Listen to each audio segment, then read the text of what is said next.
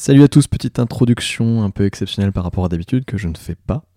Euh, pour vous expliquer un petit peu le contexte dans lequel euh, a été enregistré ce podcast, cet épisode avec euh, Simon Robic, puisque Simon est actuellement en train de lancer un nouveau projet qui s'appelle Scribe, S-C-R-E-E-B, mais lorsqu'on a enregistré ce podcast, le nom n'était pas encore définitif. Donc c'est pour ça que vous allez nous entendre très régulièrement parler du projet sans le citer, puisque lorsqu'on enregistrait, on n'avait pas vraiment encore le droit de donner ce nom. Voilà, maintenant c'est le cas. Euh, voilà, c'était juste pour vous expliquer ça et pourquoi on tourne un peu des fois autour de ce nom-là sans le, sans le prononcer vraiment. Euh, c'est un podcast d'ailleurs sur lequel on va pas énormément aborder ce projet-là parce que c'est un projet vraiment neuf. Euh, cependant, on va parler vraiment de tout l'état d'esprit de Simon, sur comment il voit les choses au niveau entrepreneurial et sur les lancements de projets. Voilà, donc je vous souhaite une bonne écoute et à très bientôt. Salut à tous, je suis Simon Lefebvre cofondateur de Moon Moon, collectif de développeurs web hybrides et décomplexés à Nantes. On s'est retrouvé euh, face à 70 personnes, c'était un peu à l'américaine quoi, tu vois. Musique, on rentre, les gens savaient pas qu'on était là, ils se lèvent, ils, tu vois, ils se mettent à applaudir et c'est euh, tu prends une vague de waouh, ok, là déjà le projet sur lequel tu travailles depuis un an devient concret, ça se matérialise pour de vrai. Et en plus, tu rencontres les gens euh, qui vont travailler avec toi sur ce projet-là et dans un accueil euh, hyper, euh, hyper chaleureux et tout. Donc ça, c'est quand même c'est un grand souvenir. Avec Contrevent, je souhaite vous faire découvrir les personnes inspirantes de Bretagne et du Grand Ouest. Entrepreneurs, start et artistes, pour qu'ils nous racontent leur parcours, nous donnent leurs conseils et nous exposent leur vision. J'ai vécu le côté, tu montes une boîte très jeune, tu bosses beaucoup, ça fonctionne. Euh, tu as une opportunité de rachat, tu rejoins une boîte où on était chez Advice 60 quand je l'ai rejoint. Euh, cinq ans après, on était 250 avec des bureaux un peu partout. Euh, des levées de fonds, forte croissance. donc j'ai vécu tout ça. J'ai adoré ça. Je trouve que c'est une expérience formidable. Et en même temps, maintenant que je relance un truc, je me dis c'est pas ce dont j'ai envie sur ce projet-là. Développer une start-up à succès, booster sa carrière artistique ou conquérir le monde depuis Brest, Rennes ou Nantes, c'est le pari gagnant de chacun de mes invités. Aujourd'hui, tu claques des doigts, t'as Stripe, ça marche, t'as même pas besoin de le coder pour l'utiliser, parce que tu des systèmes de landing page qui l'intègrent nativement et tout. Et, euh, littéralement, en 3 heures, mais euh, je me souviens, c'était un samedi matin, euh, genre de, de 9h à midi, bah midi 1, tu peux avoir le premier euro qui tombe sur ton compte Stripe. Tu veux en savoir plus sur Contrevent et ses invités? Je t'invite à rejoindre la communauté sur Instagram, contrevent-du-bas podcast, ou à me suivre sur LinkedIn. Tu es un Canadien, tu as envie de monter ta startup en France, tu as un euh, Pass French Tech, je crois, un truc comme ça, ou Visa French Tech, je sais plus quoi. En gros, on va te donner de l'argent, un bureau à Station F et des visas accélérés pour tous tes collaborateurs qui veulent venir s'installer ici. Tu as le même projet, mais t'es noir. Non, la porte elle est fermée, tu vois. Et en fait, c'est dingue augmentez le volume ou mettez votre casque. Le nouvel épisode de Contrevent démarre tout de suite. Bonne écoute. Bonjour Simon. Salut. Je vais commencer par une euh, première confession. J'ai failli pas lancer ce podcast à cause de toi. À cause de moi, c'est vrai. ouais, je vais t'expliquer pour toi. Toi, je, fais un truc public. Parce que je te suivais sur Twitter. Ouais. Et t'as fait un, tweet à un moment donné, je pense que c'était au mois de juin d'ailleurs, tu vois. Et t'as mis. Euh, tiens, euh, si j'interviewais des entrepreneurs, je leur posais des questions, etc. Ah ouais, ok. Et je me suis dit, merde, il va faire exactement ce que je veux faire, euh, sauf qu'il a un réseau de malades. Euh, bah, tu vois, au final, je l'ai pas fait. Donc, ah j'ai fait ça il y a longtemps, je le faisais plutôt en vidéo. Et je trouvais que ça manquait parce que personne ne le refaisait depuis. Et, et je pense que. Bah, pas longtemps après, j'ai vu que tu avais lancé un truc. Je me suis dit, bah, c'est cool, quelqu'un le fait, donc pas besoin de le faire. Mais tu as lancé ton propre podcast, par contre J'en ai lancé un, mais qui est très euh, métier, quoi, qui est vraiment sur une niche, hmm. qui est celle sur laquelle, euh, par la force des choses, je me suis un peu spécialisé ces dernières années autour du marketing conversationnel. Et euh, bon, du coup, ça concerne vraiment pas tout le monde, tu vois. C'est un peu, peut-être, entre guillemets, moins grand public que ce que tu peux faire toi. Ouais. Mais, euh, mais c'est cool parce que c'est une industrie sur laquelle il se passe plein de choses et euh, donc j'ai des bons retours aussi là-dessus, donc je suis content. Ouais. On, va, on va faire un peu sa pub, ça s'appelle clavardage. clavardage.co. .co, pardon. Clavardage.co. Euh, si vous vous intéressez à tout ce qui est messaging, chatbot, intelligence artificielle, marketing conversationnel, bah, abonnez-vous, comme on dit. Voilà, exactement. Bah, de toute façon, je mettrai le lien dans la description, donc les gens pourront aller s'inscrire.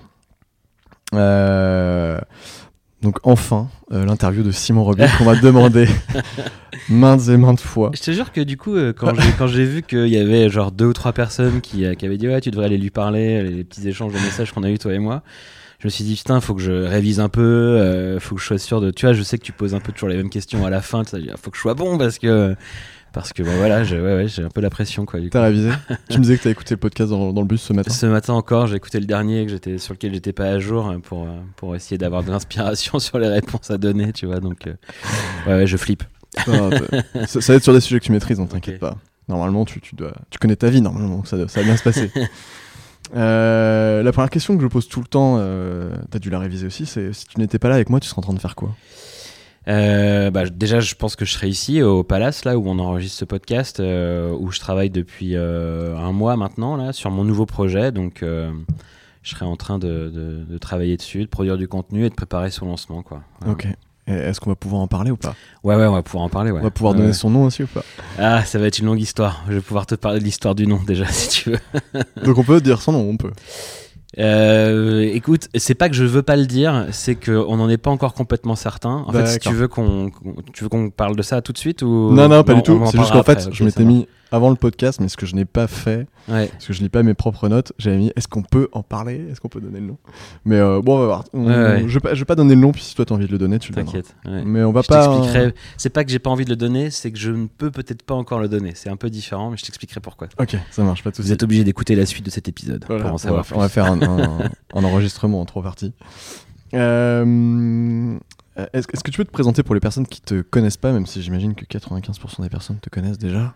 Euh, non, je pense pas, mais euh, donc je m'appelle Simon Robic, j'ai euh, bientôt 32 ans. Ça fait euh, un peu plus de 13 ans que je suis à Nantes. À la base, je suis né à Pontivy, donc en plein centre-Bretagne, où j'ai fait mes études jusqu'au lycée. Et je suis venu à Nantes à la base pour euh, rentrer en fac de droit pour pouvoir faire du journalisme après. Puis, euh, comme la fac me plaisait pas, j'ai fait une école d'informatique. euh, où j'étais très mauvais parce que moi j'avais fait un bac L, donc j'arrivais dans des études scientifiques où du coup je comprenais rien. Mais ça m'a permis de faire des bons stages, de rentrer dans l'écosystème web naissant à Nantes que j'ai pas quitté depuis. Et dans cet écosystème-là, j'ai essayé d'être un peu acteur, à la fois en participant à ce qui se passait, puis aussi bah, j'ai monté une première boîte en 2013 qui s'appelait Bringer, qui a ensuite été rachetée par iAdvise en 2015. Et j'ai quitté iAdvise en décembre 2019 euh, pour euh, bah, relancer un nouveau projet. Voilà. Et euh, comment t'as fait cette transition entre euh, je fais un bac littéraire et je me, relance- je me lance dans l'informatique entre guillemets? Bah, en fait, moi, depuis que j'étais tout petit, je voulais être journaliste. Genre, je pense que j'ai été fasciné par Tintin, tu vois, le côté reporter, et j'avais un peu une vision euh, romantique, tu vois, du métier de journalisme, genre euh, l'enquête de terrain, euh, tu vois, les scoops, le- ouais. les trucs, tu vois, le journalisme utile, quoi. Et donc, je voulais faire ça. Et donc, j'ai un peu. bah, je me suis préparé même, tu vois, dès le, dès le lycée pour faire ça. Donc, j'ai choisi plutôt une, une filière littéraire. et ensuite, bah, tu as plein de chemins que tu peux suivre quand tu veux devenir journaliste. L'un d'entre eux qui est assez classique, c'est une fac de droit, puis une école de journalisme. Et, voilà. Donc moi, je me suis dit, bah, c'est bon, c'est le chemin que je vais suivre. et pour une raison que je saurais pas trop expliquer, en vrai, j'ai pas trop de, de raison rationnelle derrière ça. Là où tout le monde, quand tu viens de Pontivy, va plutôt faire ses études à Rennes, euh, voire dans le sud du Morbihan, tu vois, à Vannes, tout ça. Moi, je me suis dit non, euh, je connais pas du tout, mais je vais aller à Nantes. J'étais peut-être venu une fois à Nantes avant, tu vois. Et donc, je saurais pas trop expliquer pourquoi, mais je suis venu là. Je suis venu à la fac de droit à Nantes et, euh, et donc là, je me suis retrouvé dans un amphi de. C'était une promo de 900 personnes euh, divisée en trois groupes, donc des groupes de 300, quoi. Et euh, à connaître vraiment personne, parce que, bah, encore une fois, tous mes potes du lycée étaient partis à Rennes ou à Vannes et tout. Et en fait, alors j'ai pas, je, j'ai pas de jugement par rapport à ça, mais la plupart des gens qui étaient en fac de droit à Nantes avaient eux fait leur lycée à Nantes, et c'était très difficile de s'intégrer dans ce truc-là. Donc, donc j'ai un peu mal vécu cette année-là. Ouais. Et, euh, et donc bah, en cours d'année, tu te dis est-ce que tu as fait le bon choix? Est-ce que tu as envie de galérer comme ça pendant des années d'études euh, dans cette ambiance-là qui te plaît pas pour faire un métier, la prise de conscience, faire un métier qui est un peu euh, saturé, euh, Mm. tu vois, tu vas être dans des conditions un peu précaires et tout. Est-ce que c'est pas le moment de vraiment se poser la question de, de ce que tu as vraiment envie de faire quoi? Et puis bah moi en parallèle, depuis gamin, j'étais assez passionné d'informatique, mais j'en avais surtout la vision usage, pas vraiment la vision Ouais. de, de- de- métier. ouais, et puis de, de, création, tu vois. Euh, j'avais, euh, comme beaucoup de gamins passionnés par ce sujet-là, j'avais créé un peu des sites web euh, au collège, au lycée, mais ça allait pas beaucoup plus loin que ça, quoi. Et donc, du coup, je me suis dit, bon, l'informatique, ça me plaît, je vais aller faire une école là-dedans. Très sincèrement, j'ai été dans une école, peut-être la seule école qui acceptait les gens qui avaient fait un, un bac L, mais sans euh, vraiment aller creuser ce qu'on y faisait, quoi, tu Mm. vois. Et donc, une fois que j'y étais, je me suis rendu compte qu'il y avait quand même beaucoup de sujets euh, scientifiques. Quoi, tu vois, je, je retrouvais des cours de maths, mais niveau post-bac S plutôt, tu vois. Euh, donc, c'était, euh, j'étais complètement paumé. Et puis, même le, le code en tant que tel, la logique de code, elle est assez, elle est assez proche de- des mathématiques. Mm, mm. Et donc, voilà, finalement, je n'ai fait que trois ans, moi, là-bas. Mais ça m'a permis, dans ces trois ans-là, de, à la fois de faire des bons stages, de rencontrer les, les bons, les premiers entrepreneurs nantais qui se disaient il y a un truc à faire, faut qu'on se fédère, faut qu'on crée un truc, et aussi de rencontrer euh, mon associé euh, François Guémery-Bro avec qui on a lancé euh, Bringer ensuite. C'était un camarade de promo en fait quoi. Donc ça, ce choix-là a quand même euh, eu pas mal d'impact euh, positif pour moi derrière. quoi. Ouais, oui, complètement. C'est comme ça que je me suis retrouvé un peu par hasard en me disant bon, je trouverai pas de boulot en étant journaliste et en plus dans une ambiance chelou, autant aller quelque chose, dans quelque chose qui me plaît Mhm. et sur lequel j'aurais peut-être plus de chances de trouver un boulot derrière. Quoi. Ouais, ouais, Voilà. complètement. T'as as un profil hyper euh, varié. Je sais même pas si je pourrais citer tout ce que tu fais, mais euh, donc t'as lancé différentes boîtes. Tu parlais de Bringer. Après, euh, t'as as rejoint iAdvise euh, en ayant vendu Bringer à iAdvise. Aujourd'hui, t'es en train de lancer un nouveau truc. Euh, t'as fait Nantes euh, Startup et Exilé, euh, sur lequel t'as participé. Tu fais clavardage. T'as même fait de la politique. On va en parler aussi un peu. T'as même Mhm. été journaliste chez Numérama. Mhm. Et euh, t'as investi aussi dans différentes boîtes. Euh, t'as investi dans Numa, dans Revolut. Clever Cloud ici à Clever Nantes. Cloud Ouais. aussi. Mm. Et il y en a une dernière, c'est Monzo, c'est ça? Ouais. Est une, une fintech. Ouais. Du coup, quand tu es en soirée, tu te présentes comment? je me présente comme sur le sur le truc qui comment dire qui m'anime le plus ou qui me prend le plus de temps tu vois. Je parle pas du tout de ces trucs d'investissement parce que déjà on est sur des tout petits tickets. Euh, on parle pas de, très grandes sommes du tout. Euh, donc je parle euh, en général du récemment je parlais beaucoup d'iAdvise parce que c'était ce qui me prenait le plus de temps. Là je je commence à parler de plus en plus du, nouveau projet que je lance. Donc c'est comme ça que je me présente. Et puis mais, mais c'est marrant parce qu'à chaque fois qu'on me pose cette question, alors tu fais quoi? En fait, je me rends compte que les gens, quand même, t'associent vachement à ton boulot, à ton activité, Ouais, ouais, alors ouais. que tu pourrais leur dire, bah, je fais euh, de la peinture, je fais de la musique, je fais. Tu vois, et non, les gens vraiment ont envie de savoir comment tu gagnes de l'argent dans ton quotidien, tu vois. Donc je réponds quand même ça en ayant chaque fois une arrière-pensée en me disant, ah, je pourrais leur dire que j'aime bien ça, que j'aime bien ça aussi, mais voilà. Donc je, leur, je me présente en, en parlant de mon activité principale, entre guillemets. Le reste, c'est un peu plus du side project. ou- Ok, ça marche. Bon, c'est pareil quand on me demande ce que je fais, que je parle du podcast. c'est- c'est- Tu gagnes de l'argent? Non. Ouais. Ah non, mais pourquoi tu fais ça? Je Quelle sais idée. pas. Je sais idée pas. de faire des trucs gratuitement. tu, tu- c'est bête. Euh, euh, T'as fait quelques interviews, on en a parlé tout à l'heure. euh, je sais plus si c'était dans le podcast ou avant. Là, ça y est, j'ai- je mélange tout. Euh, c'est quoi la question qui t'énerve le plus qu'on t'a déjà posée? Euh, c'est pas une question qui m'énerve, c'est une question qui me surprend à chaque fois. C'est euh, lié au rachat de Bringer par iAdvise. En fait, on m'a très souvent demandé à ce moment-là, et puis même après, euh, si j'étais pas triste en fait d'avoir fait ça. Et je, t'avoue que jusqu'à la première fois où on m'a posé cette question, ça m'avait même jamais traversé l'esprit qu'on puisse penser que j'allais être triste en revendant ma boîte. Et, donc la première fois, ça m'a vraiment choqué. Ça m'énerve pas, mais en fait, je, je, trouve, je continue à trouver ça surprenant en fait. Parce que je pense que beaucoup de gens ont l'image de euh, tu crées une boîte parce que tu veux être le patron ou la patronne. Mhm. Et, euh, et du coup, bah forcément, si tu arrêtes d'être le patron ou la patronne, bah tu le vis mal. Et, euh, et en fait, bah non, pas du tout. Enfin, ça peut l'être. C'est-à-dire qu'il y a des gens qui créent une boîte parce qu'ils veulent être à la tête de la boîte. Et cool, enfin, c'est une bonne raison de le faire. Et donc, j'imagine que dans ces cas-là, si tu arrêtes de l'être, bah, tu le vis peut-être un peu moins bien. Moi, j'avais pas créé une boîte pour ça et j'étais serein sur la raison qui avait fait que j'avais créé, une boîte. Et donc, pour moi, ce rachat était la, la bonne solution Ouais. à ce moment-là. C'était le bon choix à faire. Donc, j'étais ravi en fait d'avoir fait ce choix-là, quoi. Tu vois. Donc euh, voilà, il n'y a pas de question qui m'énerve, mais y a, cette question continue à me surprendre. ouais, ouais. Ok. J'ai une question un peu similaire, je te la poserai pas du coup. Non, non, mais ça permet d'expliquer ça en fait. C'est-à-dire que pour moi, un des éléments euh, fondamentaux quand tu crées une boîte, c'est la raison pour laquelle tu la crées. Et c'est pas une question qu'on se pose souvent. Surtout quand tu crées une boîte un peu jeune, tu la crées un peu, tu vois, dans, avec l'énergie du truc. Ouais. Et, euh, et tu prends pas forcément le temps de comment dire, c'est un peu de conscientiser ça, enfin tu Mm. vois, de vraiment de, de- de prendre du temps pour poser des mots sur ce que tu es en train de vivre et de et ce que tu ressens par rapport à ça et ce qui t'anime. Et en fait, euh, moi un jour, on, on- tu vois, je- je- euh, avec Bringer, on avait euh, fait partie d'un truc qui s'appelait la Startup Factory, qui était un programme d'accompagnement de la cantine numérique. Et un des intervenants euh, était, tu vois, nous apprenait un peu euh, tout ce qui était euh, pitch, voilà, ce genre de choses. Et à un moment donné, pendant la session, il nous dit Bon, on va s'arrêter deux secondes là, et vous allez me dire pourquoi vous avez créé votre boîte? Et en fait, c'est une question que je m'étais jamais posée, tu vois.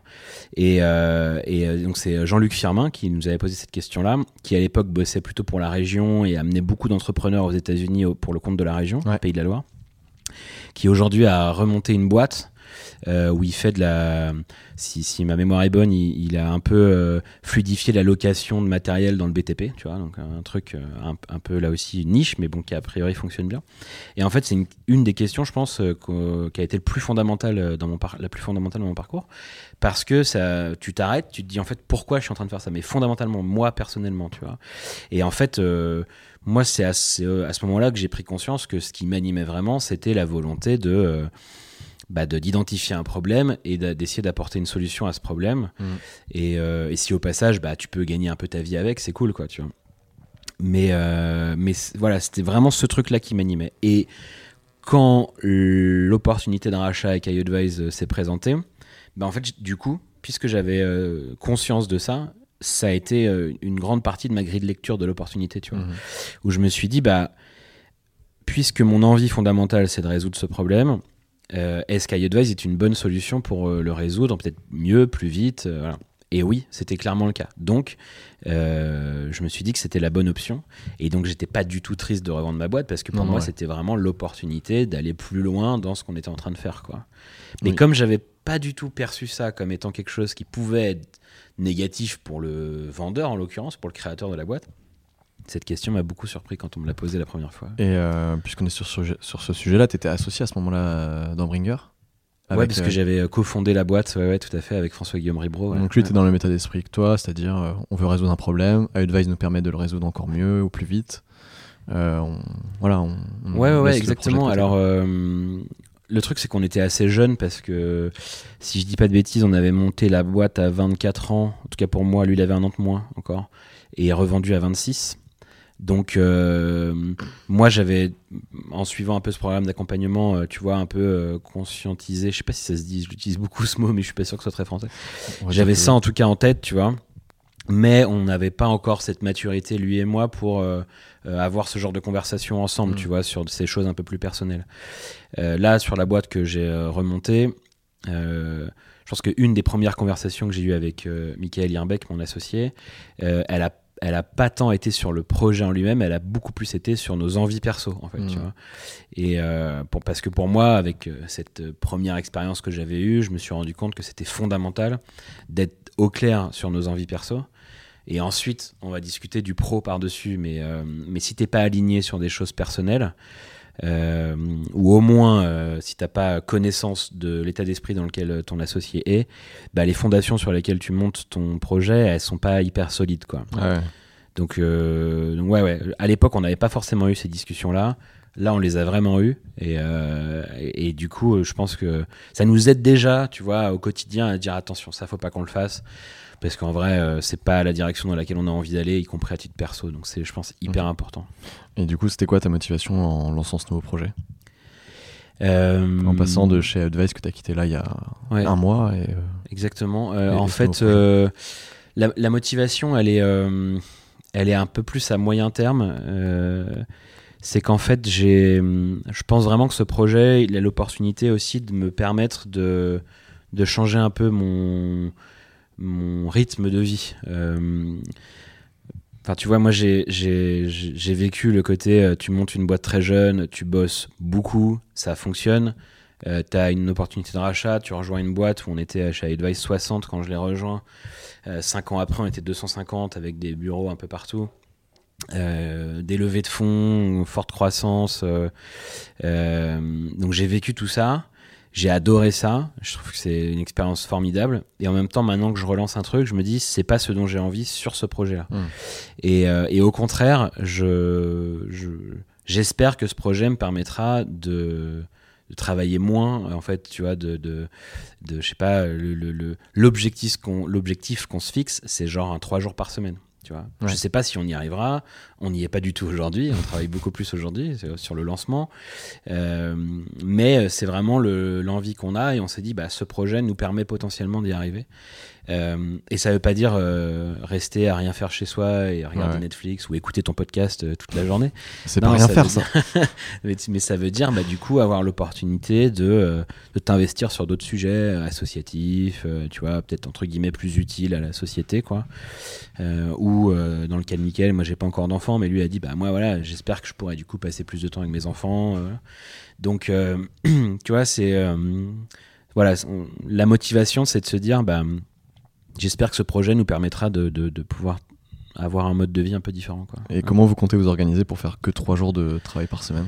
J'en sais rien parce qu'on n'y est pas encore, tu vois, mais, euh, mais en fait, euh, je, je- Est-ce qu'il n'y a pas le risque de jamais le faire, tu vois de...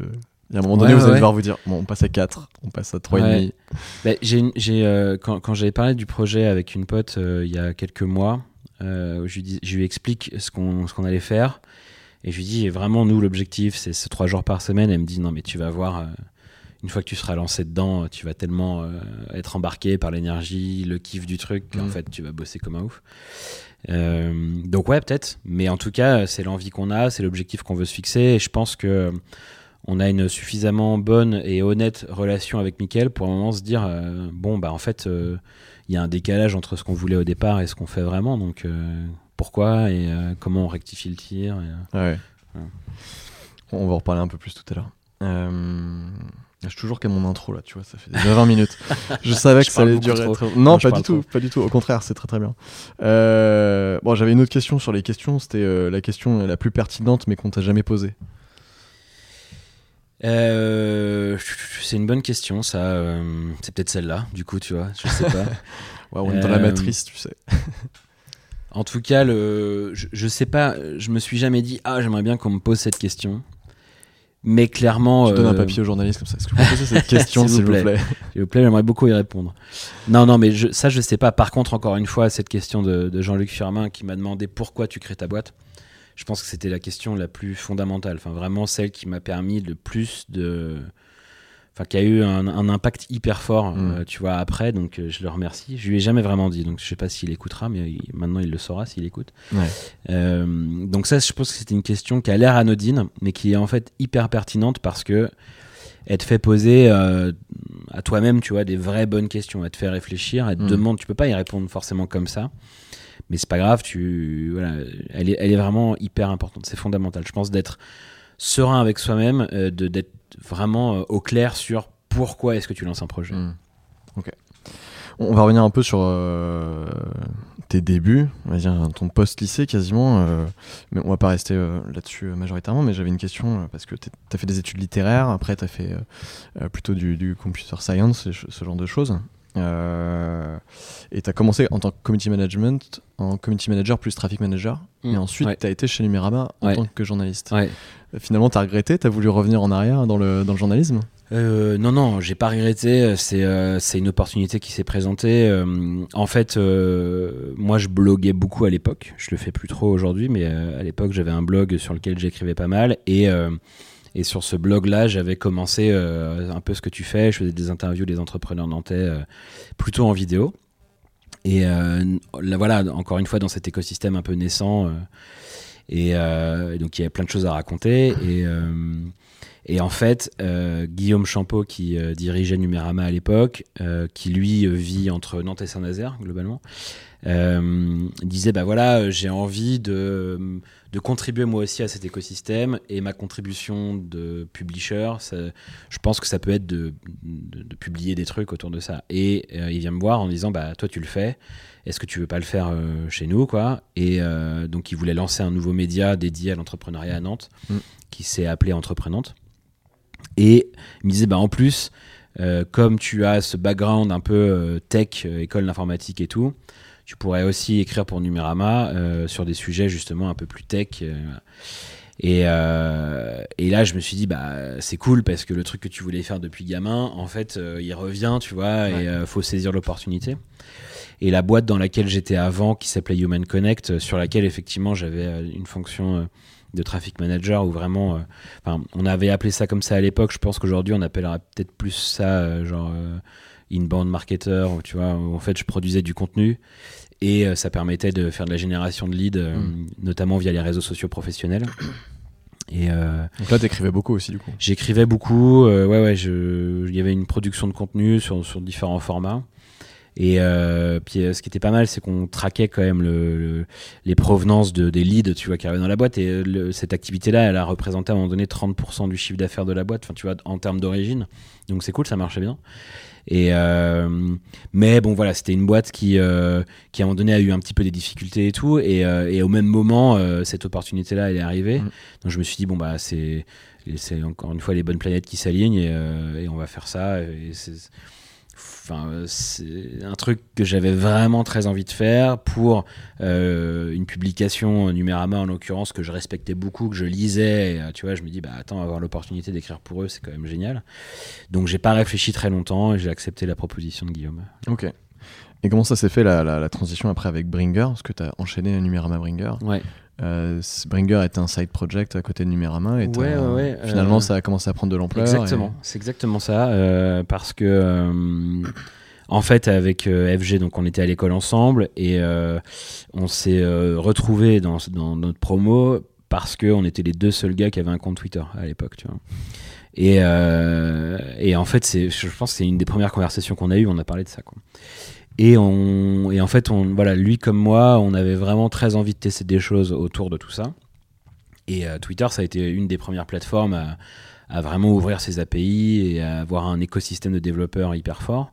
Et en fait, nous, bah, on a d'abord joué avec ça, on s'est amusé. Tu vois, moi, à l'école, j'avais créé un système qui permettait euh, euh, d'envoyer des, des, des, des, SMS, parce qu'à l'époque, Twitter fonctionnait pas mal par SMS. Donc, des- envoyer des SMS via Twitter à toute une classe de mon école quand il y avait un prof absent ou un truc comme ça. Donc, tu vois, on jouait un peu avec ces API-là et tout. Quoi. Et, euh, et en fait, une des expérimentations qu'on a faites, qui était en gros un moteur de recherche poussé pour Twitter avec des résultats de recherche en temps réel, voilà. Mhm. Euh, bah, quand on commençait à montrer ça un peu autour de nous, on avait un, un accueil positif en nous disant putain, ça pourrait nous être utile s'il y avait tel truc, tel truc en plus. Et donc en fait, bah, au fur et à mesure, on s'est dit euh, ok, est-ce que ça vaut pas le coup de donner sa chance à ce truc-là et voir euh, où est-ce que ça peut nous amener? Et moi, je m'étais arrêté au bac plus 3 quand FG lui continuait son bac plus 5. Donc j'ai fait sur ces deux ans de, différence, euh, en gros, une, je sais pas, 8 mois peut-être encore chez Human Connect, puis un peu plus d'un an chez Numérama. Et au moment où FG lui quittait l'école, euh, lui il s'est dit bon bah je vais pas chercher un boulot, je vais me concentrer là-dessus. Et moi je me suis dit ok bah je quitte mon boulot et je vais me concentrer là-dessus. Et, euh, et c'est là qu'on s'y est mis. Voilà. Vous aviez déjà un peu de clients, etc. Enfin, Non, parce que euh, on a fait toutes les erreurs possibles à ce moment-là. C'est-à-dire que si ma mémoire est bonne, je pense que je quitte Numérama en- à la fin de l'été 2012. Et donc, ce qu'on fait, c'est que de septembre à février, de- donc septembre 2012 à février 2013, on code. Et on parle à personne, quoi, tu vois. On montre le truc à personne. On avait eu quelques échos un peu positifs avant, mais jamais personne nous avait dit, ouais, carrément, je vous l'achète, tu vois.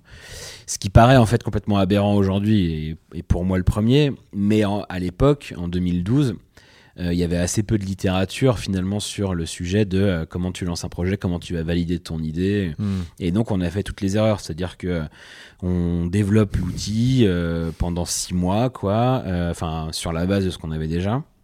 Mais on en fait un produit SaaS.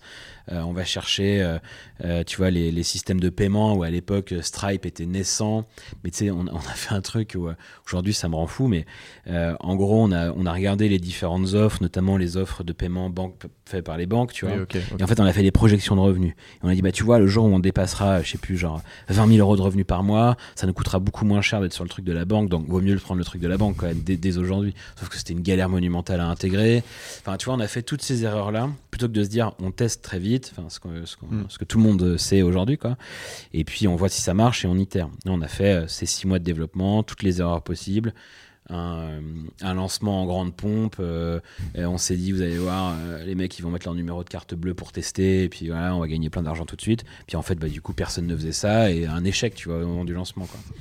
Et c'est le moment où on s'est dit, bon, ok, on a merdé. Donc on arrête, on lève les mains du clavier et on recommence à zéro, entre guillemets. C'est-à-dire que là, on est allé interroger euh, des gens qui, pour nous, étaient dans notre cible.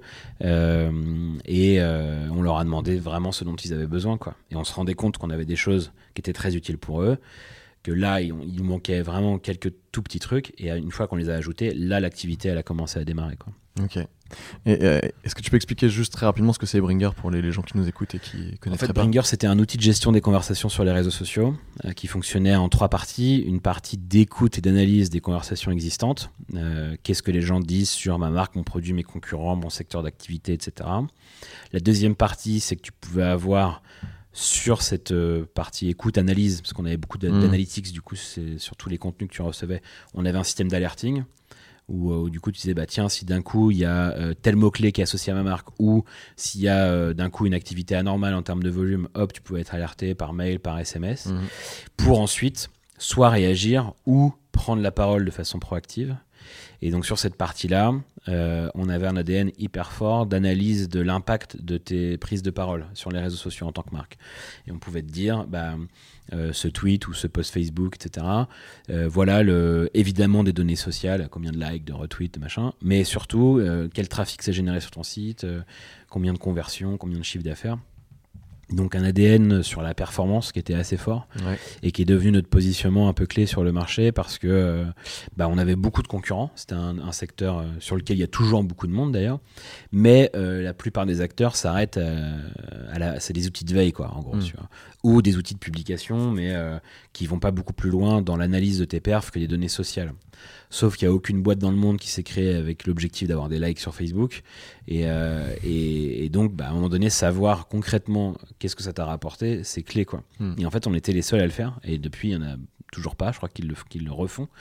Et, euh, et ça, c'était important, un élément qui était, qui était vraiment clé chez nos clients. Quoi. Et euh, ce produit-là qui est, top, il est, resté chez iAdvise à la suite, par la suite, c'est un truc qui existe aujourd'hui chez iAdvise comme produit? Alors, le produit en lui-même n'existe plus. Il y a une bonne partie des fonctionnalités qui ont été mergées dans iAdvise pour proposer une seule plateforme euh, aux clients d'iAdvise, en fait, qui permet de gérer les conversations à la fois sur les réseaux sociaux, euh, avec la mesure de l'impact de ces prises de parole, etc., euh, et de, de- de gérer les conversations sur euh, les canaux, on va dire, propriétaires de la marque, donc notamment son site, son appli mobile, ce qui était le cœur de métier d'iAdvise. En fait, le projet, c'était vraiment de proposer une offre commune à nos clients, quoi. Ok.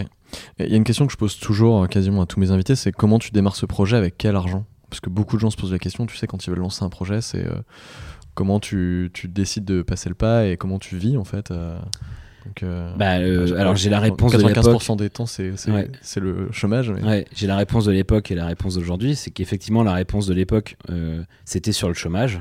Pôle emploi, premier investisseur de France. Quoi. Et donc, on a. Enfin, surtout pour moi, parce que FG, lui, quittait l'école. Donc, en fait, il n'avait pas de, de revenus à ce moment-là. Donc, heureusement. je crois que comme la grande, grande majorité des entrepreneurs, euh, bah, on a nos familles qui nous accompagnent. et, Enfin, si tu regardes les stats, euh, le- l'entrepreneur type français, c'est un homme blanc euh, qui a une famille qui, peut les soutenir, tu vois. Bah, nous, on était pile dedans. Donc, euh, merci papa, merci maman. Et, et du coup, moi, en plus, comme j'avais bossé déjà depuis deux ans, j'avais effectivement un peu de pôle emploi. Donc, ça, c'est ce qu'on a fait à l'époque. Aujourd'hui, bah, moi, ce que je recommande, c'est de générer des revenus. Day one, quoi, enfin, voire même euh, avant de lancer ton truc, quoi. Mm. tu vois. Enfin, J'écoutais, euh, j'ai un trou de mémoire sur son nom, mais l'interview du, du gars t'as fait qui a Glenn, lancé euh, Vigouroux. voilà exactement et qui disait bah en fait je lance une formation les gens payent la formation elle est pas créée donc tu es en amont même du début de ton activité.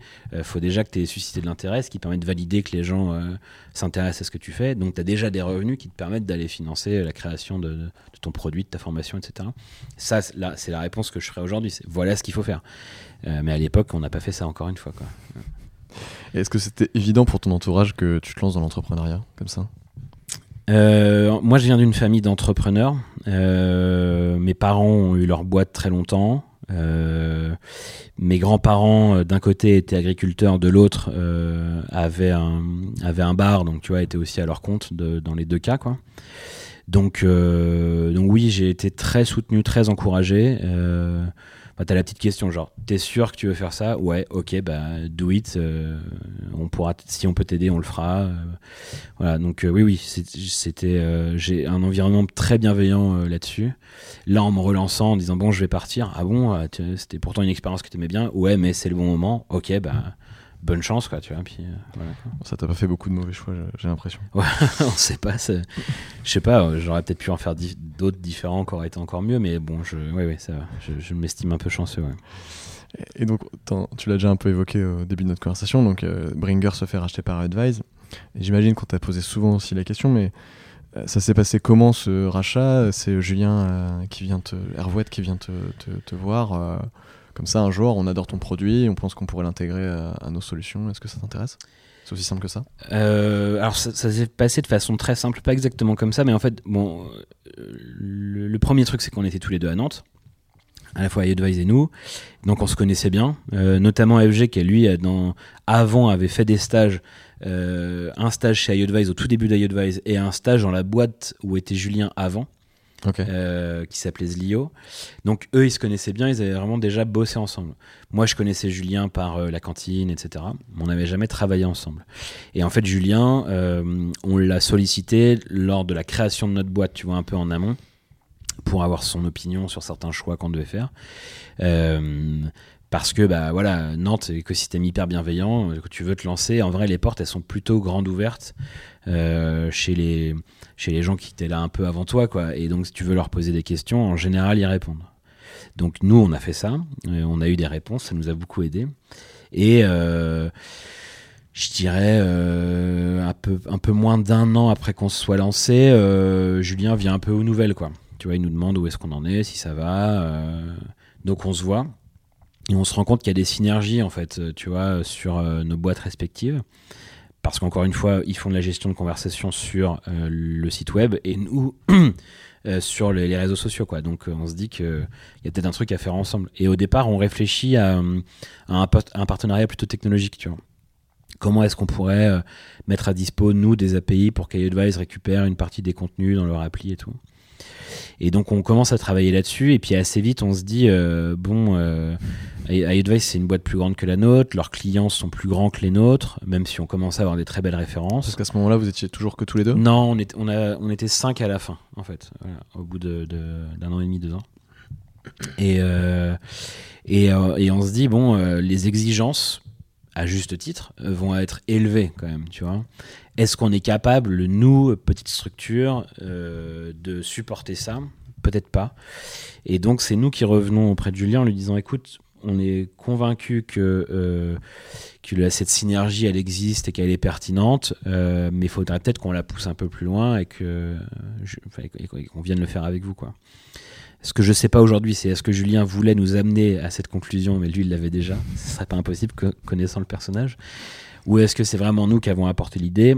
En tout cas, c'est nous les premiers qui avons abordé le sujet. Non pas que c'était forcément une, un objectif au bout de deux ans d'avoir une boîte rachetée, mais plus parce que bah, l'opportunité nous paraissait intéressante et, la, et cette façon de la réaliser nous semblait être la bonne façon. Quoi. Mais euh, euh, donc, le, en grosso modo, le process après a pris un an.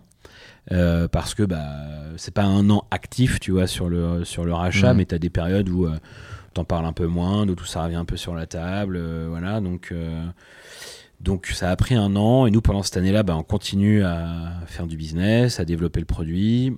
Il y a un projet même de levée de fonds qui apparaît, parce que, bah, parce que si jamais le rachat avec Advice se faisait pas, ça- c'était aussi une, une- une piste sur le développement de la boîte. Donc là, avec Bringer, vous n'aviez pas levé de fonds, mais le- la boîte tournait quand même, parce que tu disais que vous étiez 5, tu as dû embaucher des personnes. Donc c'est-à-dire que vous aviez quand même un, Ouais, ouais, ouais. un revenu euh, récurrent. qui- on n'avait pas de salariés, il y a des gens qui bossaient avec nous, un, peu en, un peu en mode freelance pour démarrer, quoi. Et mais, euh, mais ouais, ouais, c'est ça, on était 5 et tout le monde était payé euh, sur le chiffre d'affaires de la boîte, quoi. Du coup, ouais.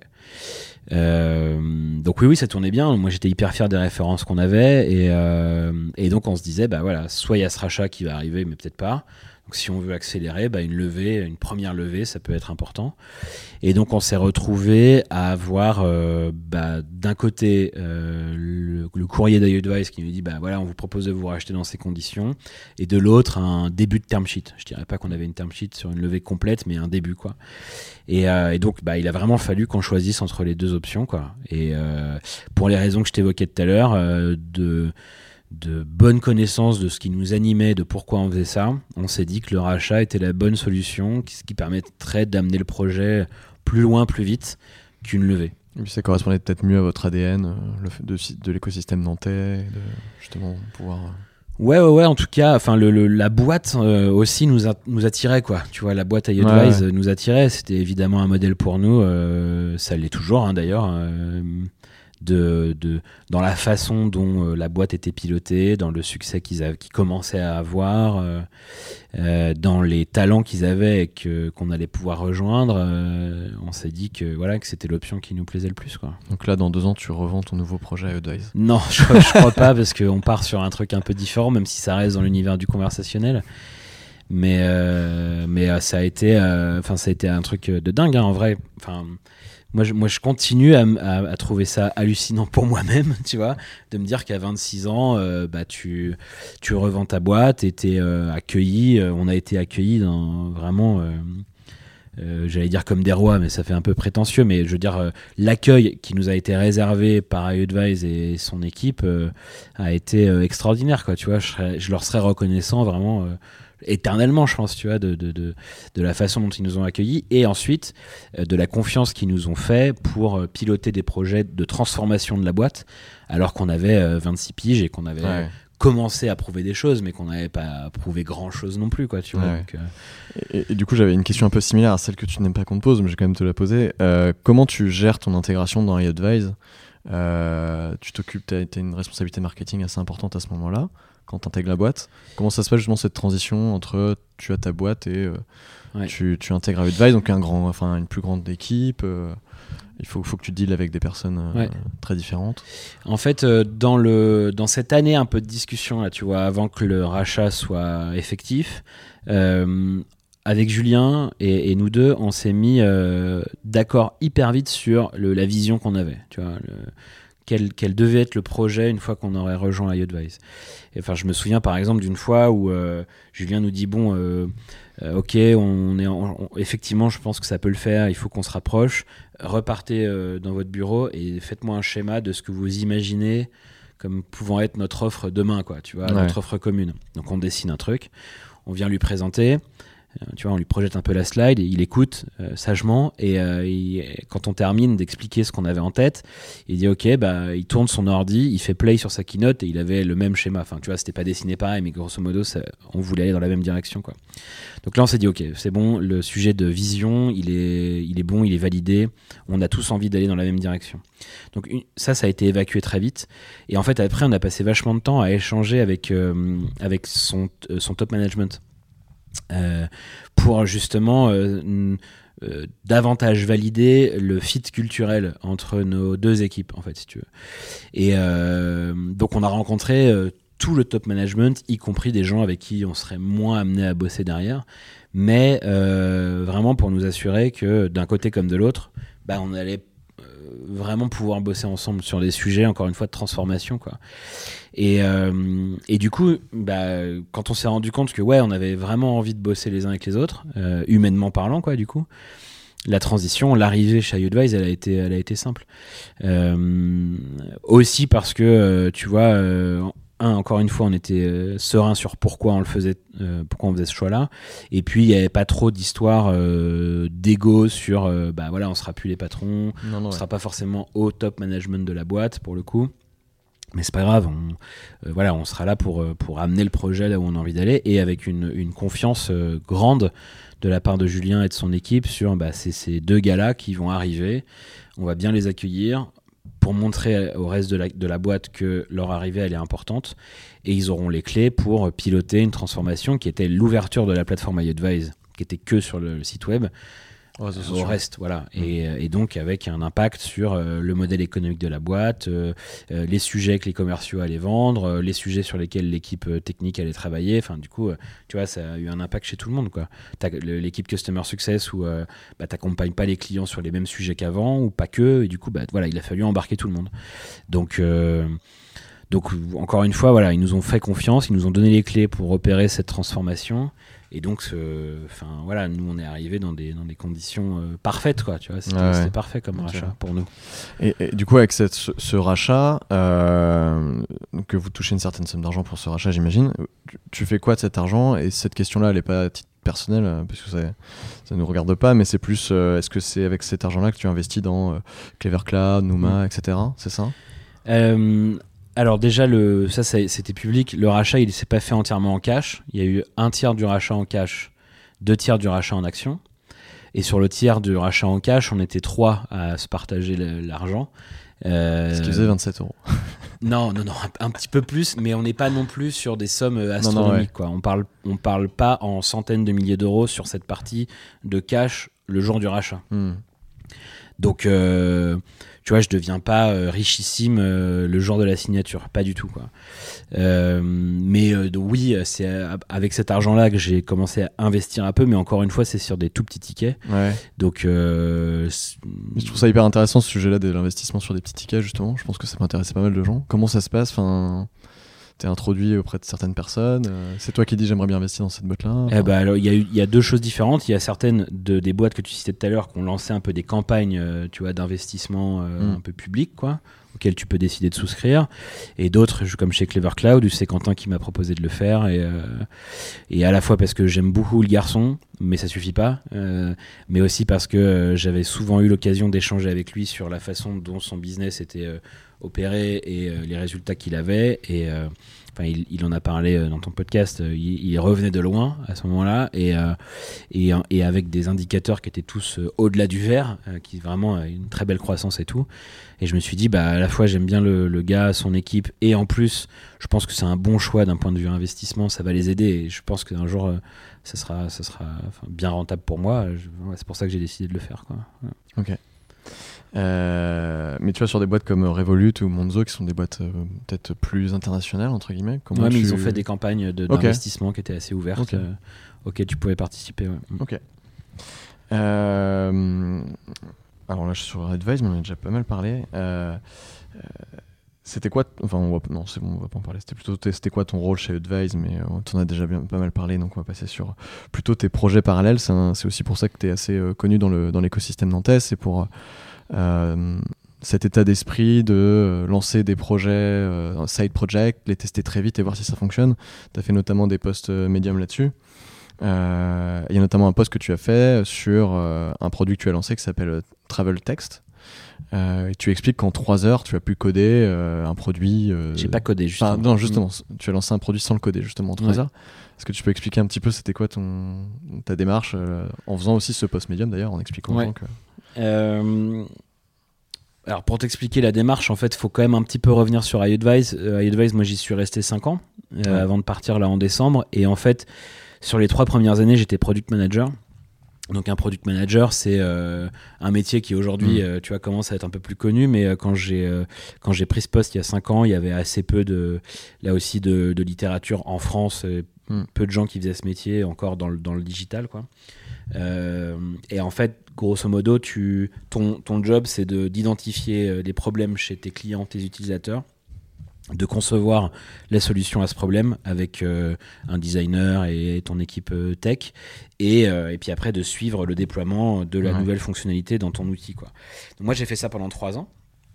C'était génial parce que bah, tu es au cœur de- du réacteur. quoi. C'est vraiment comme ça que je vois ce métier. C'est c'est toi qui euh, dois avoir une des meilleures euh, compréhensions de ce qui se passe chez, chez tes clients pour détecter des besoins et qui doit euh, proposer des réponses à ces besoins-là et, et après suivre si effectivement c'est c'est pertinent, c'était utile ou Mhm. pas. Donc c'est génial.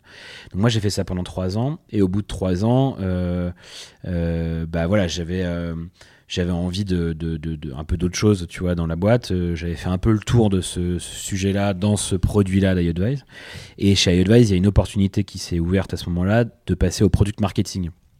Donc là, en gros, c'est tu prends un rôle un peu plus transverse qui va, qui va être en support des product managers pour leur permettre de, un, bien comprendre les besoins du marché. Donc là, tu es beaucoup plus en analyse concurrentielle, en, veille marché, euh, en, analyse aussi de ce qui peut se passer sur ces différents marchés euh, locaux. Quoi, tu vois, parce qu'Advise, entre-temps, c'est ouvert aux États-Unis, en Angleterre, en Allemagne, en Espagne, etc. Donc tu dois avoir une bonne lecture de ce qui se passe là-bas. Tu fournis ça au PM pour les aider à prendre des bonnes décisions sur leur roadmap. Et après, tu réinterviens pour les aider à, avoir le plus d'impact possible dans le déploiement de leurs nouvelles fonctionnalités. Mhm. Euh, à la fois en interne et en externe dans l'entreprise. Donc, donc voilà, moi je me positionne sur ce job-là. Et tout de suite, je dis à Julien et à Flo Gosselin, euh, qui était mon N plus 1, euh, par contre, je sais qu'en prenant ce job, le côté création va me manquer je leur dis tout de suite quoi. Et euh, parce que je me connais je le sentais. Et en fait euh, ça a pas manqué quelques mois après avoir pris le poste. Je, me suis dit ok j'ai envie de, recréer des trucs quoi. Et euh, c'est à ce moment-là où je me dis bon je sais pas coder mais je suis sûr qu'on peut quand même réussir à faire des trucs. Et le premier projet que je, crée comme ça qui était euh, issu un peu d'une observation de mon propre comportement, c'est que je, voyage assez régulièrement et, euh, et, en fait je me rends compte que la plupart du temps, c'est une fois arrivé sur place que je me dis bon bah qu'est-ce qu'il y a à faire ici? Et, euh, et, donc là, tu es dans ton Airbnb, tu vas voir les blogs des gens qui sont déjà venus là. Et, et en fait, je me suis dit, bah, ça serait cool qu'au moment où tu arrives, tu reçoives des petits conseils. Genre, tu peux aller faire ci, tu peux aller manger là. Et, voilà. et donc, je me suis demandé comment faire ça sans savoir coder. Et en fait, euh, notamment, notamment en utilisant euh, Zapier, qui est un mmh. outil absolument génial, euh, bah, en trois heures, j'ai pu écrire des conseils sur la base de mes propres voyages ou, en allant piocher un peu à droite à gauche, créer une petite landing page où les gens rentraient leur numéro de téléphone, payaient genre 1 euro, et puis bah, le jour, ils indiquaient le jour d'arrivée dans la ville où ils arrivaient. Mmh. Et le jour de leur arrivée, hop, ils recevaient automatiquement un SMS avec euh, un truc à faire, un truc à voir et un truc à goûter dans la ville. Et donc ça, vraiment, j'avais envie aussi de me prouver que... Euh, euh, bah, quand est-ce que j'ai fait ça? En 2018 peut-être ou 2019, je sais plus.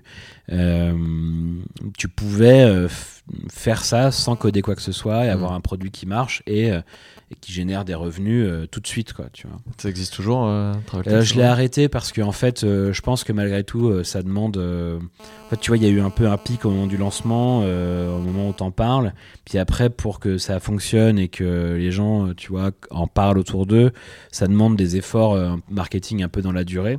Et malgré tout ça ne restait qu'un side project et j'ai pas investi beaucoup de temps. Donc en fait ça c'était autosuffisant, on va dire, tu vois, entre euh, le coût des SMS, euh, le coût d'un Zapier, machin, euh, et en face le nombre de ventes bah, j'étais à peu près à zéro quoi donc bon j'aurais pu rester comme ça mais à un moment donné j'ai dit allez j'arrête euh, ça sert à rien de enfin c'était rigolo mais ça ça allait pas très loin donc euh, je l'ai stoppé là quoi. Et ce produit là tu l'avais lancé sur enfin c'est même pas toi c'est un de tes potes qui l'a mis sur Product Hunt c'est ouais ça ouais ouais par hasard un jour il m'envoie un message dis ah bah j'ai vu le truc que tu viens de lancer sur Facebook vas-y je le mets sur Product Hunt ok puis et là tu vois effectivement les les, SMS qui sont achetés. Enfin, c'est génial, Product quand même pour ça. Ça te donne une caisse de résonance euh, assez folle pour euh, quand tu veux lancer un truc, notamment quand tu veux tester. Parce que tu as une communauté d'early adopters, quoi, des gens mm. qui sont là parce qu'ils aiment bien découvrir des nouveaux trucs et qui veulent les essayer, même si c'est encore un peu bancal et, euh, tout naissant. Donc, ça permet d'avoir des feedbacks cool et en même temps des premiers clients. Quoi. Ouais, c'est une question peut-être un peu bête que je vais poser, mais quand, quand, quand on a cette conversation et en, lisant euh, ton, ton, ton, post Medium sur ce sujet-là, je me dis, en fait, tu es quasiment obligé, si tu veux avoir une croissance assez forte euh, très rapidement, de faire un produit international, parce que c'est aux États-Unis qu'il y a le plus de. en tout cas, sur les sites euh, américains, qu'il y a le plus d'engouement de, autour des nouveaux produits comme ça, notamment Product Hunt. Quoi.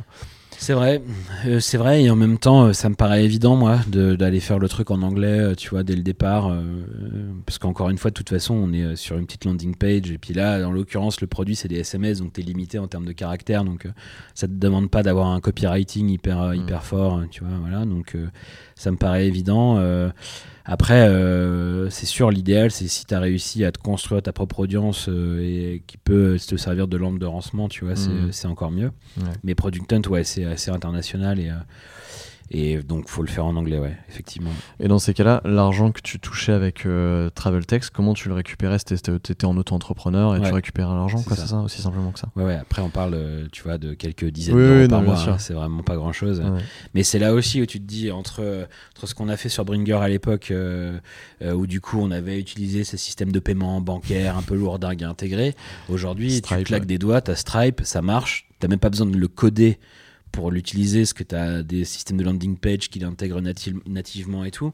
Et, euh, et, littéralement, en 3 heures, mais euh, je me souviens, c'était un samedi matin, euh, genre de, de 9h à midi. Bah, midi 1, tu peux avoir le premier euro qui tombe sur ton compte Stripe. C'était une de mes questions, t'as vraiment mis que 3 heures, tu vois. Non, mais vraiment. Et parce qu'il y avait une, une, forme de défi un peu perso, tu vois, pour rigoler un peu. Et c'était un samedi matin, et je pense vraiment, je me suis mis dans mon salon, et j'ai commencé à 9h, et à midi, c'était fini. Ok. Qu'est-ce que tu as envie de dire aux gens, justement euh, ce, que, ce que tu dis au travers de ce post médium, c'est euh, comment, comment tu te lances pour faire ton, ce, genre de projet? C'est-à-dire, tu, tu conseillerais quoi? Parce que les gens peuvent se dire, ok, euh, il a fait des études d'informatique, il a travaillé chez Advise, il a une base quand même très, très puissante pour pouvoir en 3 heures faire ça. La vérité, c'est qu'en 3 heures, tout le monde ne peut pas forcément le faire, tu vois. Donc, qu'est-ce que tu conseillerais aux gens qui voudraient. bah, en fait, je pense que si. Je pense vraiment qu'en 3 heures, n'importe qui peut le faire parce que ça demande vraiment aucune compétence technique. Hmm. En fait, euh, Zapier, je sais pas si tout le monde connaît, j'imagine que dans les gens qui t'écoutent, les gens connaissent, mais Zapier, c'est un, outil en ligne hmm. qui te permet, euh, sans coder quoi que ce soit, hein, vraiment au clic de la souris, de te dire s'il y a tel événement qui se passe dans une application A, je sais pas, par exemple, euh, dans un formulaire en ligne, si quelqu'un remplit ce formulaire, donc l'action, l'événement, c'est remplissage de formulaire, alors, s'il te plaît, réalise telle euh, action dans l'application B. Voilà, c'est ça le principe de Zapier. Et en fait, donc pour un, truc comme euh, TravelTech, c'était bah, si quelqu'un remplit la landing page avec la ville où il va, le jour où il va arriver et la validation de son paiement, donc ça, pas de ligne de code, hein, c'est l'info qui me vient de la landing page, alors, euh, bah, euh, ajoute cet événement dans un calendrier mhm. avec le contenu du conseil euh, à faire dans la ville. Et troisième action, parce que dans Zapier, tu peux multiplier un peu les. Tu peux chaîner les actions. Lorsque l'événement arrivera le jour J dans le calendrier, alors tu prends le contenu du conseil et tu l'envoies par SMS au numéro qui a été donné sur la première landing page. Donc vraiment, le plus long là-dedans, ça a été d'écrire les conseils en fait. Quoi. Parce que bah, là, faut toi te souvenir des voyages que tu as fait ou aller chercher des trucs pour compléter un peu. Mais le reste, techniquement parlant, il faut savoir utiliser une souris. Il n'y a pas besoin de, coder quoi que ce soit, d'avoir des compétences techniques pour le faire.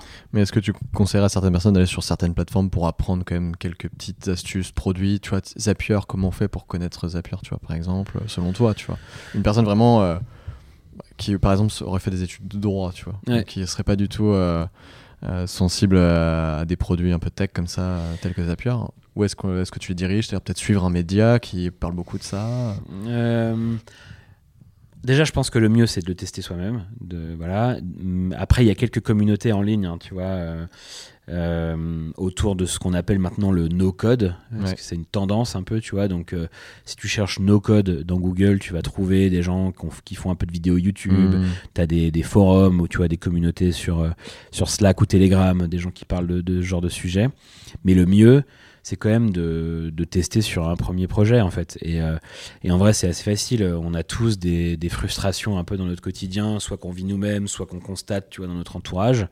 Et en fait, c'est là où tu te dis bon, bah, il y a peut-être un truc à faire. Mm. Et après, bah, c'est quand même très facile de, euh, euh, tu vois, d'aller d'aller valider qu'on est sur un sur un vrai problème. Encore une fois pourquoi le, système de 3 heures C'est que moi, je voulais pas perdre mon temps si jamais ça n'intéressait personne. Ça sert à rien, en fait. On mm. a tous mieux à faire, quoi.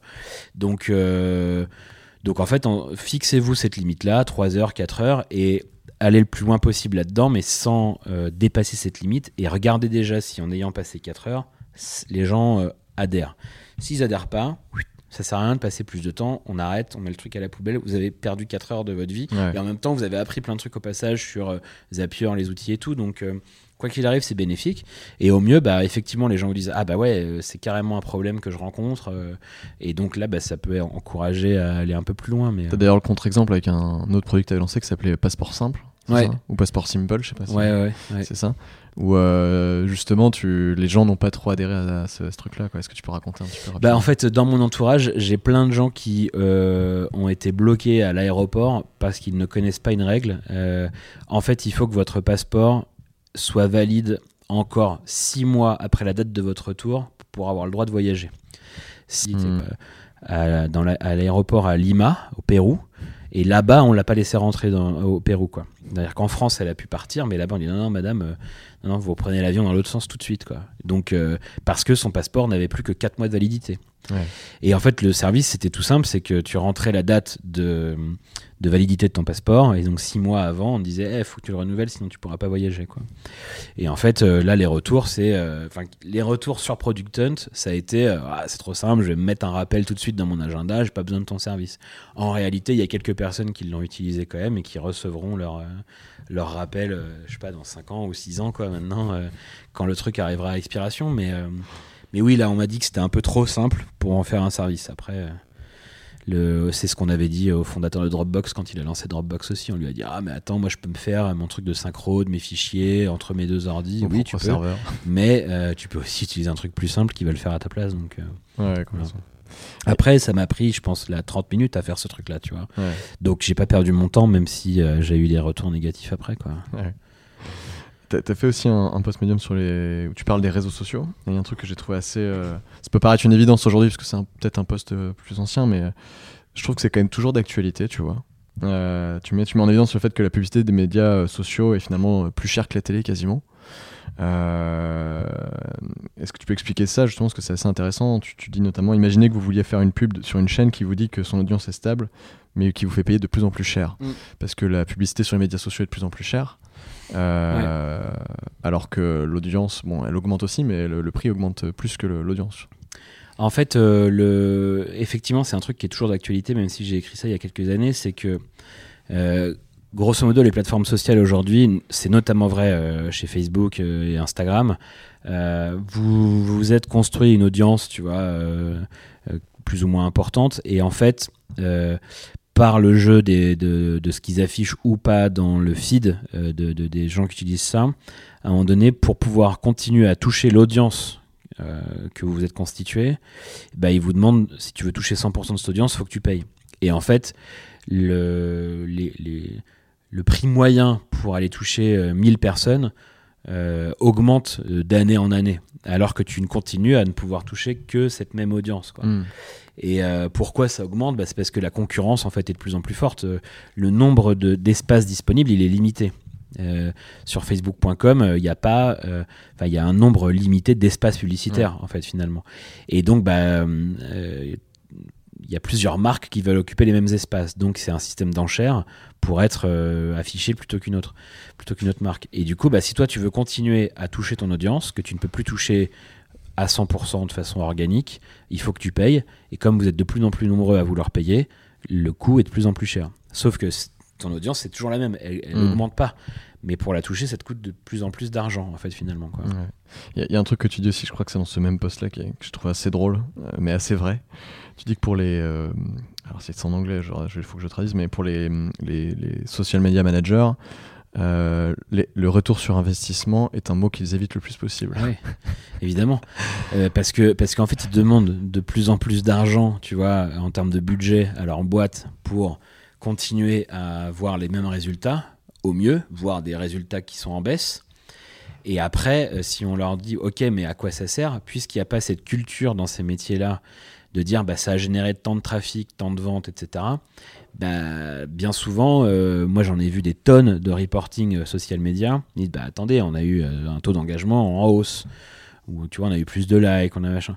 Ok, cool. Ou alors, le, le reach, une notion dont on parle souvent. Ah, mais il y a 40 millions de personnes qui ont vu nos trucs. Cool, mais il y a déjà pas 40 millions de personnes euh, sur Twitter, ni même sur Facebook en France, donc euh, ça veut dire que des gens qui sont pas du tout dans notre marché l'ont vu, ça nous sert à rien en fait, tu vois. Euh, donc ça, c'est pas un vrai retour sur investissement, c'est de la vanity metrics, ça, ça sert à rien. Donc quand tu leur demandes, non mais concrètement, quel a été l'impact sur le métier de ton entreprise, bah, les trois quarts qui se liquéfient, quoi. Tu vois, ils sont pas capables de répondre à cette question. donc voilà, effectivement, sur le métier du, de, au-delà du social media, c'est même de plus en plus globalement sur euh, le marketing en ligne. Tu as des budgets qui sont en forte augmentation pour des performances qui au mieux stagnent, voire baissent, mmh. et euh, pas toujours notamment sur la partie euh, social media, pas toujours une, une culture de la performance réelle liée au métier de la boîte. Quoi. Donc c'est quand même un truc euh, assez hallucinant. Quoi. Dépense plus d'argent pour euh, des résultats inconnus, quoi, en fait, mmh. finalement, à la fin. Qu'est-ce qu'il faut faire aujourd'hui, selon toi, pour euh, contrer un peu cette baisse, justement, de reach sur les réseaux sociaux, etc. C'est de plus en plus dur de, de, communiquer auprès d'une large cible de façon la plus gratuite possible ou la, moins chère possible. Ça passe par quels outils, quels, quels tricks bah, Moi, ma conviction, c'est qu'en fait, il y, a un domaine qui est complètement sous-exploité et qui permet aujourd'hui d'atteindre des bonnes performances et de toucher ses cibles, c'est le conversationnel, justement. Euh, aujourd'hui, dans le monde, tu as euh, plus de gens qui utilisent une appli de messagerie, genre Messenger, WhatsApp, etc., que de personnes qui utilisent un réseau social, y compris euh, Facebook, ou Twitter, Instagram. Quoi. Et pour autant, les marques, elles sont encore très très peu présentes sur ces canaux-là, ou alors elles le sont, mais de façon un peu basique, genre relation client il y a plein de marques qui, euh, quand la plateforme Messenger s'est ouverte en 2016, elles ont mis un petit chatbot en ligne pour essayer de répondre à des questions un peu basiques. Et puis si tu as de la chance, tu vas ensuite escalader vers un humain qui va, qui va t'aider, mais vraiment sur du service client. Quoi. Hmm. Et en fait, c'est un, c'est encore un endroit qui, euh, pour les autres étapes du tunnel marketing, est sous-exploité. quoi. Alors que bah, en France, as plus, en France et dans le monde, tu as plus de gens qui utilisent Messenger que Facebook. Dans la tête des marques, c'est évident d'avoir une page Facebook, mais tu as un autre outil qui est plus utilisé que Facebook et sur lequel tu n'es pas présente. Pourquoi en fait, tu vois?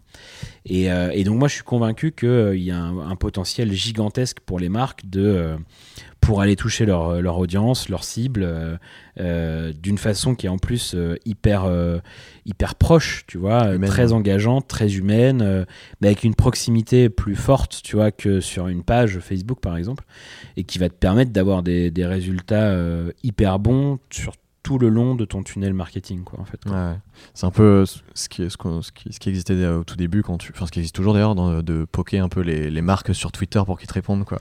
Ouais mais ça on est dans on est euh, dans c'est le c'est comment c'est le c'est le consommateur qui initie la conversation et souvent c'est euh, sur des sujets de relations clients parce qu'ils n'ont pas réussi à avoir une réponse par un autre canal tu vois. T'as envoyé un mail t'as rempli le formulaire sur le site t'as jamais eu de réponse tu vas les tu vas de façon publique un peu les pointer du doigt en et là dans ces, puisque c'est public ils ont peur du coup ils vont te répondre. Euh, moi je pense que les marques ont euh, un, vrai intérêt à, utiliser ce potentiel y compris de façon proactive En, en, démarrant elles-mêmes les conversations mais, mais des conversations euh, privées tu vois sur Messenger sur WhatsApp et, et en étant présentes sur ces canaux là elles peuvent aller toucher des gens de façon plus directe, plus engageante, plus personnelle, dans la durée. Tu vois, une pub, euh, j'ai plus le chiffre exact en tête, mais même une pub dans ton, dans, dans, dans, ton feed Facebook ou une pub en story, allez, si elle est vue 3 secondes, c'est que tu as de la chance. Voilà. Donc, euh, euh, le, le, lien, tu vois, le, le temps d'attention du consommateur avec ta marque, s'il dépasse les 3 secondes, c'est extraordinaire. quand tu démarres une relation marque-consommateur sur Messenger, tu as de base un créneau de 24 heures dans lequel tu peux réengager ton consommateur et tout. Et si lui euh, réagit à ce que tu fais, tu étends ce délai de 24 heures à chaque fois qu'il réagit.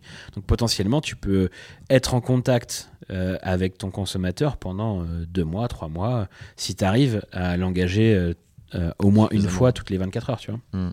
Donc, le potentiel, tu vois, de, fidélisation de, de, ton client, il est absolument gigantesque. c'est ce que tu dis. Euh, tu dis que le, le, métier du vrai euh, social media manager euh, va exploser, c'est-à-dire la personne qui va discuter en fait avec des, des clients en direct et pas juste poster des choses sur les réseaux sociaux comme des pubs en fait. Ce que je dis dans ce post-là, qui, qui, qui, date de, de, quelques années, mais j'en suis toujours convaincu, c'est que on, on, va avoir et on commence à voir d'ailleurs une transformation de ce métier de quelqu'un qui est là pour faire du, du one-to-many et euh, vraiment être dans de la publication, ce côté un peu social média, c'est-à-dire vraiment tu, tu diffuses ton contenu au plus de personnes possible.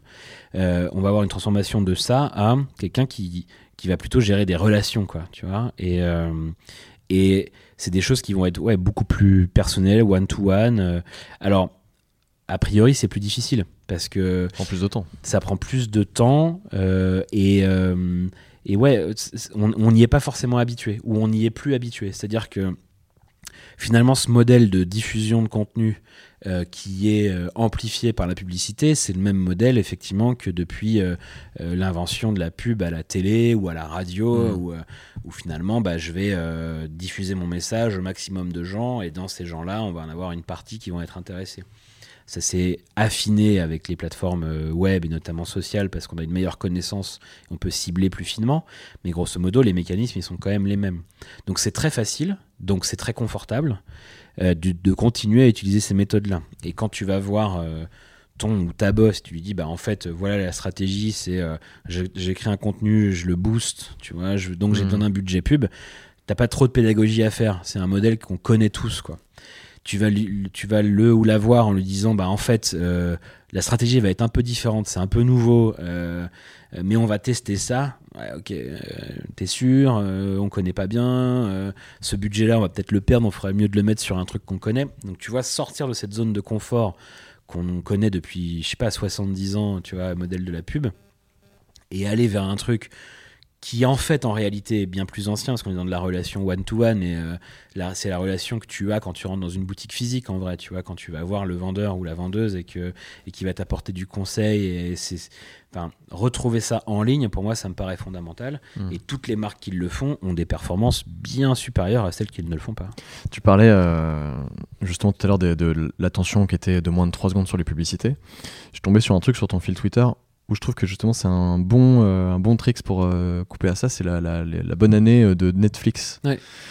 Qui en effet est assez génial. Est-ce que pour toi ça, fait partie justement de cette transformation de pub à communication avec ses, ses clients, ses adhérents, qui est, qui, est, un peu plus personnalisé, tu vois? Bah Netflix, ils ont, ils ont fait le choix sur Twitter d'être quand même dans la conversation en permanence. C'est que, alors elle est, elle est très publique, elle est assez réactive, mais ils passent énormément de temps à répondre aux questions de leurs abonnés qui euh, demandent quand est-ce que telle nouvelle saison va sortir, etc.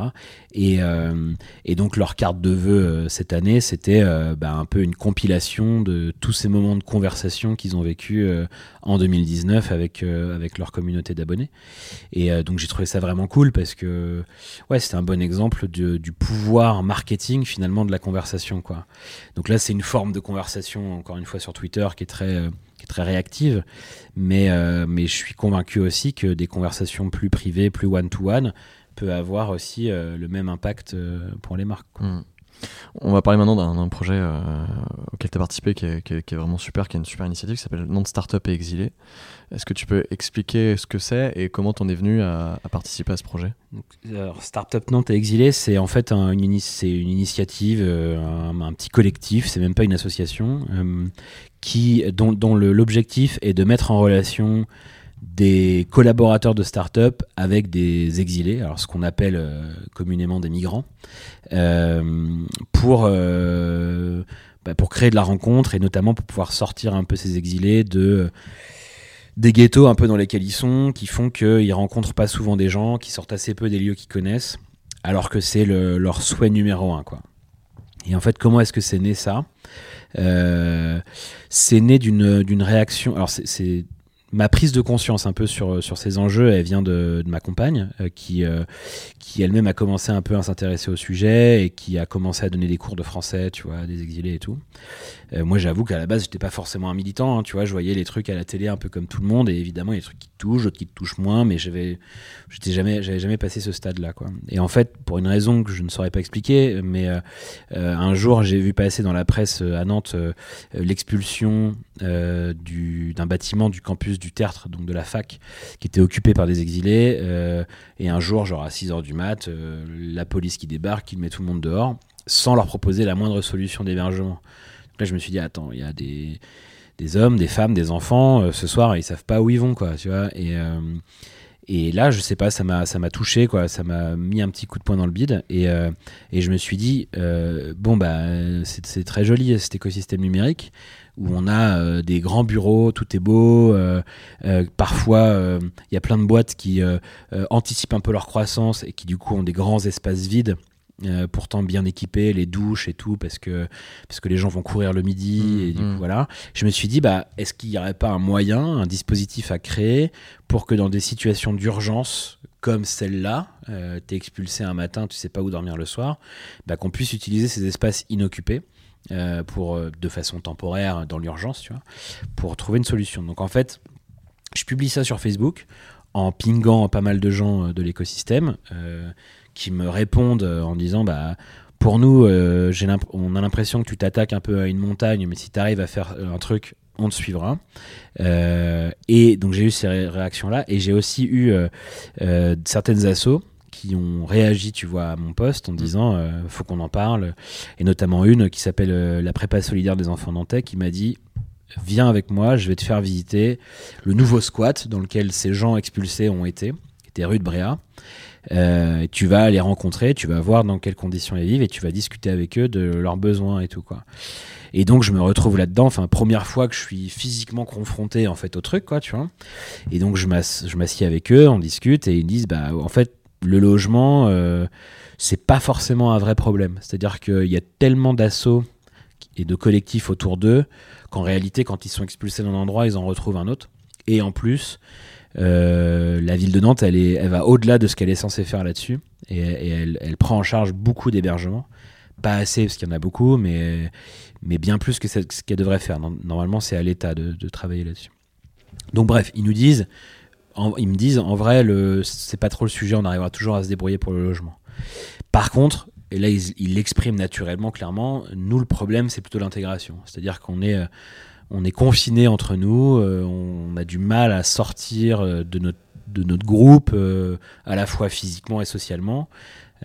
Et là je dis, bah ok, il y a 40 000 personnes qui bossent dans le, dans le numérique dans la région. c'est potentiellement 40 000 personnes qui peuvent vouloir participer à des rencontres et tout. Quoi. Et donc on imagine à, partir de ça des dispositifs plus ou moins engageants pour les boîtes qui souhaiteraient s'engager un peu sur ce sujet, parce qu'on sait que ça peut être un sujet un peu politique, euh, sur lequel Mm. t'as pas forcément envie d'afficher ta boîte, moi je le comprends, mais sur lequel soit toi en tant que boîte ou certains de tes collaborateurs veulent pouvoir faire quelque chose quand même. Et donc vraiment, on a imaginé euh, des formats euh, qui peuvent te demander que deux heures, euh, sur lesquels la boîte n'a pas besoin d'investir quoi que ce soit, mais qui déjà peuvent être utiles. Un déjeuner, un dîner, très informel, mais qui permet déjà bah, de créer de la rencontre, etc. Des ateliers en soirée, souvent ce qu'on fait, euh, autour de sujets hyper variés. Ça peut être euh, préparation à un entretien d'embauche, euh, de l'aide sur du remplissage de dossiers administratifs, ça peut être de l'écriture de CV, tout ça. Et en gros, c'est des trucs qui n'ont pas besoin, enfin qui demandent pas forcément des compétences tech Hmm. pour les collaborateurs de start-up qui veulent le faire. Ça demande juste de passer deux ou trois heures une fois de temps en temps. Euh, et puis après, tu rentres chez toi et voilà. Et, et comment, comment on fait justement si on veut aller aider euh, Et tu viens de l'expliquer et, et je sais que c'est souvent un sujet euh, qui freine les gens, c'est euh, sans trop d'engagement, tu vois, Mm. parce que les gens ne veulent pas s'engager, Ouais, ils ont peur, tu vois. Comment les gens peuvent aller aider de façon ponctuelle comme ça Bah, sur... Alors, le- ce, que, ce, que tu peux faire le plus simple, c'est que tu vas sur exilé au pluriel .startupnantes.com, tu, tu laisses tes coordonnées et nous, on te recontacte derrière. On te recontacte en, bah, en, essayant de comprendre justement qu'est-ce que tu as envie de faire, qu'est-ce que tu n'as pas envie de faire, et on te met en relation avec une asso.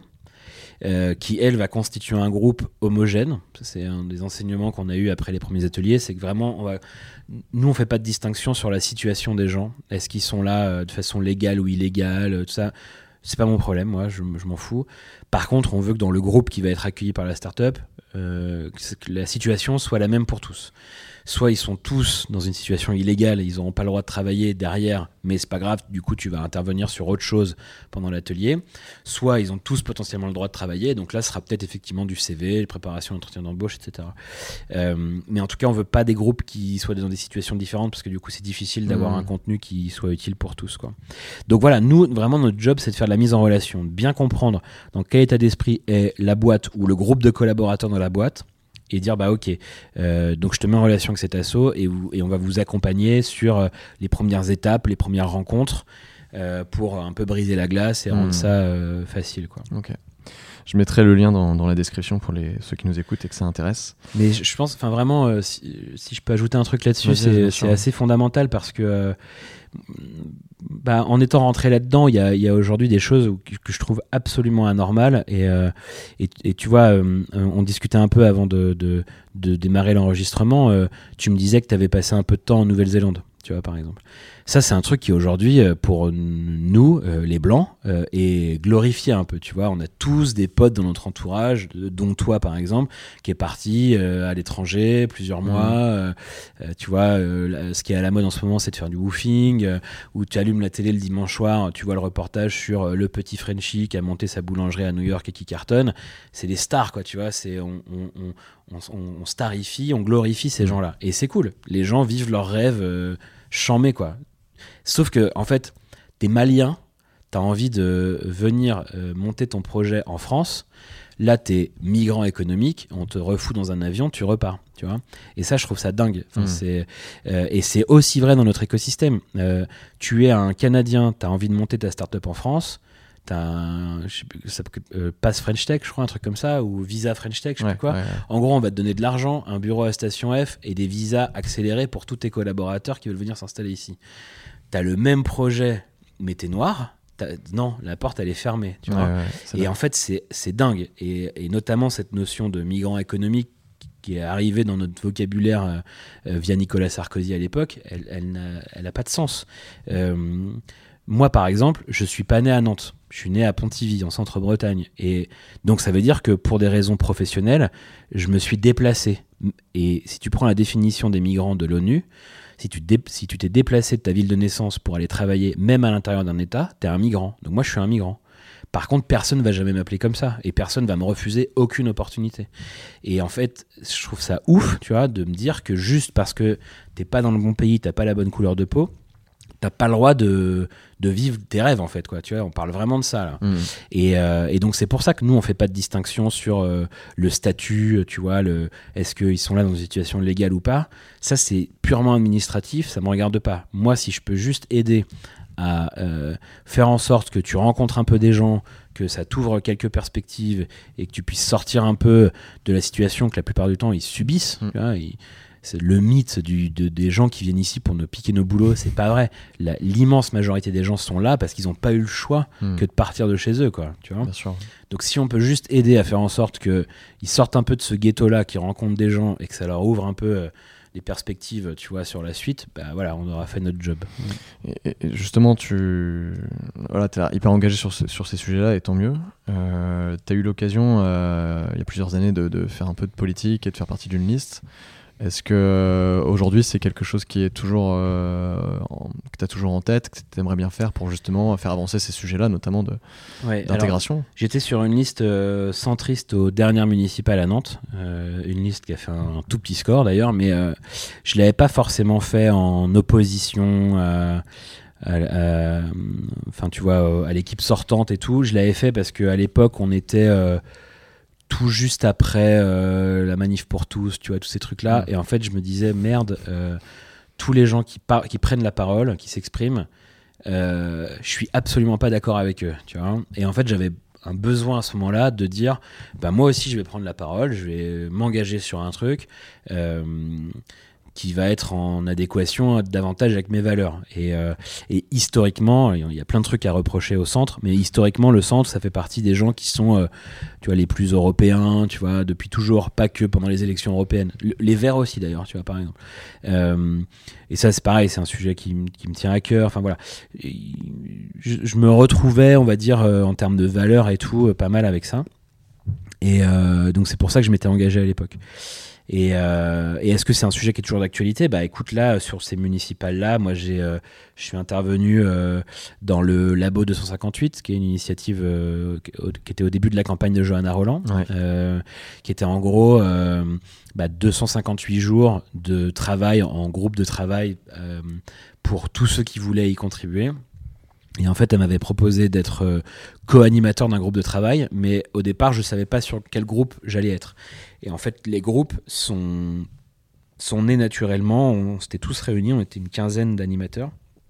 Et euh, les thématiques des groupes sont sorties à ce moment-là. C'est-à-dire qu'ils n'étaient pas euh, prédestinés par Johanna Roland ou son équipe. C'est vraiment nous qui avons dit, bah, ça nous pense, on pense que c'est intéressant de travailler sur tel et tel sujet. Donc moi, je me suis retrouvé co-animateur d'un groupe sur l'engagement des Nantais. C'est-à-dire comment est-ce que potentiellement demain la ville de Nantes pourrait euh, euh, faciliter toutes les formes d'engagement euh, citoyenne à la fois associative, mais il y a déjà un tissu associatif hyper fort à Nantes. Je crois qu'il y a un Nantais sur quatre qui est membre d'une asso, c'est énorme. Donc tu as ça, mais pas que ça, justement. Comment est-ce que toi, demain, tu dis, bon, allez, euh, je veux me réunir avec, je sais pas, quatre ou cinq personnes qui vivent dans mon immeuble ou dans ma rue pour mener une action euh, hyper ponctuelle à cette échelle-là, quoi.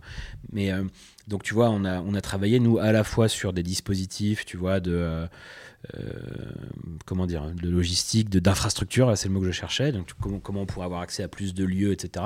Mais aussi, comment est-ce qu'on pourrait davantage insuffler cet état d'esprit de prise d'initiative dès le plus jeune âge Mm. pour que les gens se disent n'importe qui peut faire quelque chose, même si c'est un tout petit truc à une toute petite échelle, si c'est utile. Il faut que les gens sentent qu'ils peuvent, qu'ils ont le droit, qu'ils sont légitimes pour le faire. Donc en fait, nous, on a remis des propositions euh, sur tous ces sujets. Euh, notre groupe de travail, mais tous les autres groupes de travail, il y a eu une grande synthèse. Et une partie de ces propositions est reprise euh, aujourd'hui dans le programme de Johanna Roland, pas tout. Euh, C'était le contrat de base, elle nous avait jamais dit vous êtes en train d'écrire mon programme, vous me faites des propositions, donc elle en reprend une partie. Et donc voilà, j'ai participé à ça. Ok. On va arriver à la fin de l'interview. Ouais. Euh, et avant de, de- de te- j'ai toujours huit dernières questions, mais avant j'en ai, deux premières. C'est, c'est quoi ton meilleur souvenir dans, dans- dans toutes tes aventures entrepreneuriales jusque-là? Euh, je pense que le, le souvenir qui est hyper fort pour moi, c'est le, c'est justement au moment où notre rachat est annoncé à l'ensemble des collaborateurs d'iAdvise. Euh, parce que ça s'est passé. euh, en fait, ils étaient en, l'équipe était en séminaire à Andorre. Donc les séminaires chez iAdvise, euh, t'as as toujours une, une demi-journée de prise de parole, euh, notamment de Julien et, du top management pour euh, faire le bilan de l'année d'avant et présenter le- le- les objectifs pour l'année qui arrive. Et, euh, et nous, c'est dans cette présentation-là qu'on est arrivé. Et on connaissait personne à part justement ce top management qu'on avait beaucoup vu. Et en fait, on s'est retrouvé face à 70 personnes. C'était un peu à l'américaine, quoi, tu vois. Musique, on rentre, les gens savaient pas qu'on était là. Ils se lèvent, ils se- tu vois, ils se mettent à applaudir. Et c'est, euh, tu prends une vague de, waouh, ok, ça, là déjà le projet sur lequel tu travailles depuis un an devient concret, ça se matérialise pour de vrai. Et en plus, tu rencontres les gens euh, qui vont travailler avec toi sur ce projet-là et dans un accueil euh, hyper, euh, hyper chaleureux et tout. Donc ça, c'est quand même, c'est un grand souvenir, quoi, en tout cas pour moi. Ok. Et du coup, j'ai la question parallèle, c'est, quoi ton pire souvenir? J'en ai pas tellement en vrai. Euh, de, de, j'ai pas connu d'immenses galères, de trucs qui se sont mal passés. euh. Après, là, tu vois, en réfléchissant, euh, bah, il y a quand même ce truc dont je parlais tout à l'heure qui est euh, qu'on a fait toutes les erreurs possibles euh, sur le démarrage de Bringer. Euh, c'est pas un mauvais souvenir, mais, euh, mais du coup, on a un peu galéré quand même à ce moment-là pour se sortir de ça et, euh, et trouver l'issue qui a été positive après, tu vois. Mais euh, donc ça, c'était un peu galère. Et puis, euh, et puis du coup, j'ai quitté iAdvise là, tu vois, fin euh, fin décembre 2019, avec une euh, une part de frustration parce que j'ai pas réussi. euh, Enfin, on n'a pas réussi. Je suis pas tout seul, mais on n'a pas réussi à aller complètement jusqu'au bout de la vision qu'on avait dessinée cinq ans avant. Il y a plein de raisons qui l'expliquent. Euh, Tu vois, c'est pas. je peux pas parler d'échec, mais on n'a pas tout fait. Et il y a quand même une petite partie de frustration par rapport à ça. Mais voilà, mais bon, c'est c'est pas c'est pas des grandes galères, c'est pas des gros échecs. euh, donc euh, voilà, tout va bien. Et donc là, je vais arriver à mes huit dernières questions. Mais pour toi, j'en ai 10. 10, ok, d'accord. J'en ai, j'en ai deux, deux qui sont propres. Donc j'ai pas pu te préparer alors. Il y en a Voilà. deux. Et la, la première question, c'est euh, t'as vraiment une casquette euh, signée par les Daft Punk? Euh, j'ai pas une casquette signée par les Daft Punk, mais j'ai un autographe de Thomas Bangalter, la moitié des Daft, qui est peut-être le mec que j'admire le plus au monde. Euh, si, si on a deux minutes, je te raconte l'histoire, mais en gros, euh, donc moi je suis très très fan de ce groupe depuis, euh, je suis pas depuis mon ma préadolescence quoi tu vois. Et euh, et en fait du coup j'ai fait plusieurs de leurs concerts notamment celui dans les arènes de Nîmes en 2007 et en fait j'ai réussi à m'incruster à l'after de ce concert c'est-à-dire que j'avais su où était l'after, c'était dans un bar dans le centre-ville de Nîmes, et je me suis dit j'y vais. Au pire, je me fais refouler à l'entrée, j'ai rien perdu parce que je suis pas censé être là au mieux je rentre. Tu vois. Et en fait, je rentre. Et, euh, et les mecs à l'entrée ont vérifié si tu avais l'autorisation d'y entrer ou pas qu'une demi-heure après que je sois rentré, tu vois. Donc une demi-heure après, je rentrais pas, mais moi j'étais là, donc je me suis mis dans un coin, j'ai pu parler à personne, j'ai fait le mort et personne ne me remarquait, tu vois. Et en fait, les deux gars arrivent, et euh, dont Borgalter qui va euh, vers moi directement. Enfin, j'étais pas tout seul, tu vois, j'étais avec des gens que je connaissais un petit peu, et, euh, et commence à nous parler. Et vraiment, je suis une groupie, c'est-à-dire que les gamines devant Justin Bieber, c'est moi devant les Daft Punk, quoi. Donc incapable de lui parler, tu vois, de sortir le moindre mot de ma bouche, quoi. Mais bon, dans la soirée, quand même, j'arrive à obtenir un autographe. Euh, qui est du coup toujours encadré. Euh, c'est au dos du ticket du concert en fait, euh, que j'ai encadré sur mon bureau depuis quoi. Donc j'en suis très fier. Je, je, chéris ça tous les jours. Mais l'avoir en fait en face de moi, ça me rappelle aussi tous les jours pourquoi j'adore ce groupe. C'est le, le, le la perfection, le fait qu'ils font pas trop de concessions, tu vois, et que tant pis s'ils sortent un album tous les 7 ou 10 ans, bah cet album-là, quand il sort, tu sais qu'il a chaque virgule du truc a, été travaillé, retravaillé, et c'est une forme d'inspiration. J'applique pas du tout ça au quotidien. Je suis pas forcément quelqu'un d'hyper rigoureux, voilà, mais euh, de me dire que ça c'est un modèle, euh, voilà, ça, ça, me parle beaucoup quand même. Ok. Si les gens ont trouvé notre échange intéressant, où est-ce qu'ils peuvent te retrouver pour avoir des infos sur toi et euh, Sur Twitter, je pense, c'est le mieux. At Simon Robic sur Twitter.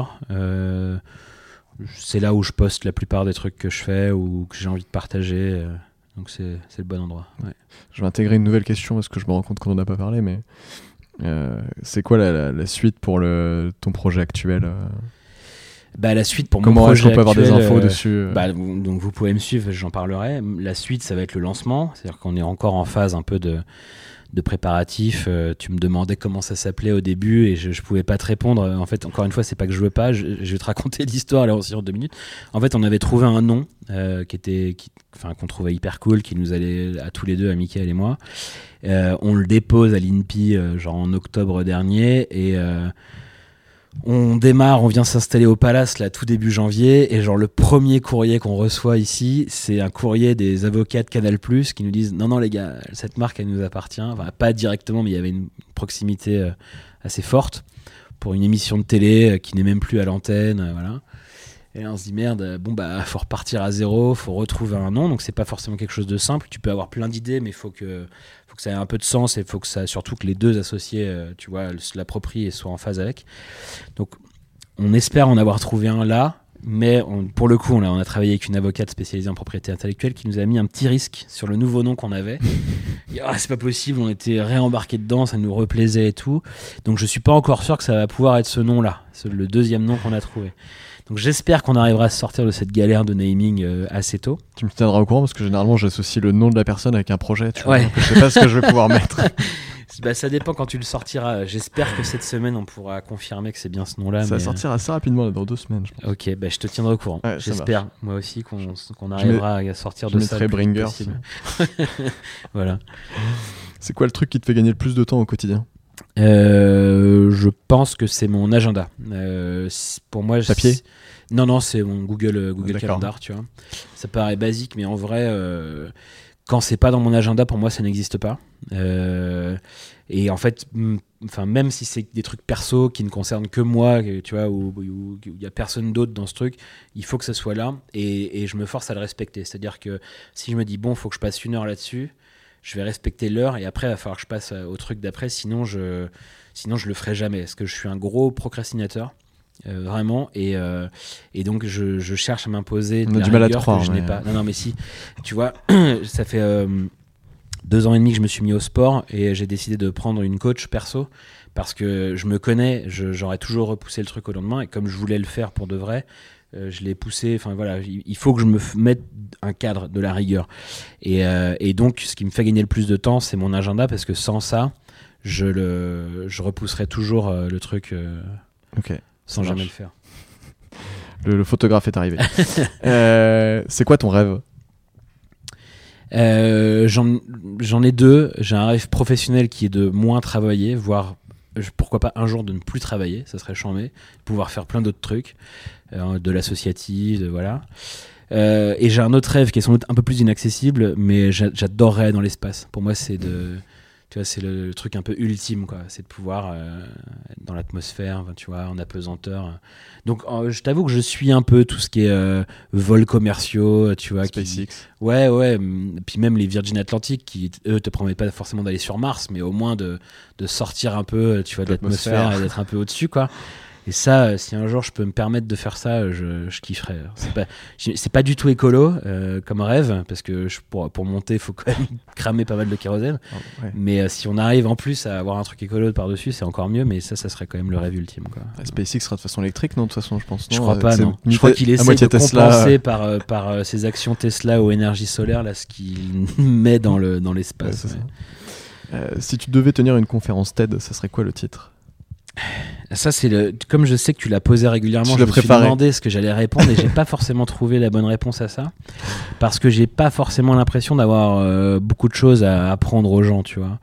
Euh, néanmoins, je me, ça m'a rappelé un truc, c'est que euh, quand je démarrais un peu mon aventure entrepreneuriale, tu vois, il y a, il y a dix, dix petites années là maintenant, j'étais pas très vieux, tu vois, j'avais 24 ans. Et en fait, c'était marrant parce que j'étais pas mal invité par les écoles à Nantes pour venir parler à leurs étudiants, mais qui avaient grosso modo le même âge que moi. Quoi. Ouais.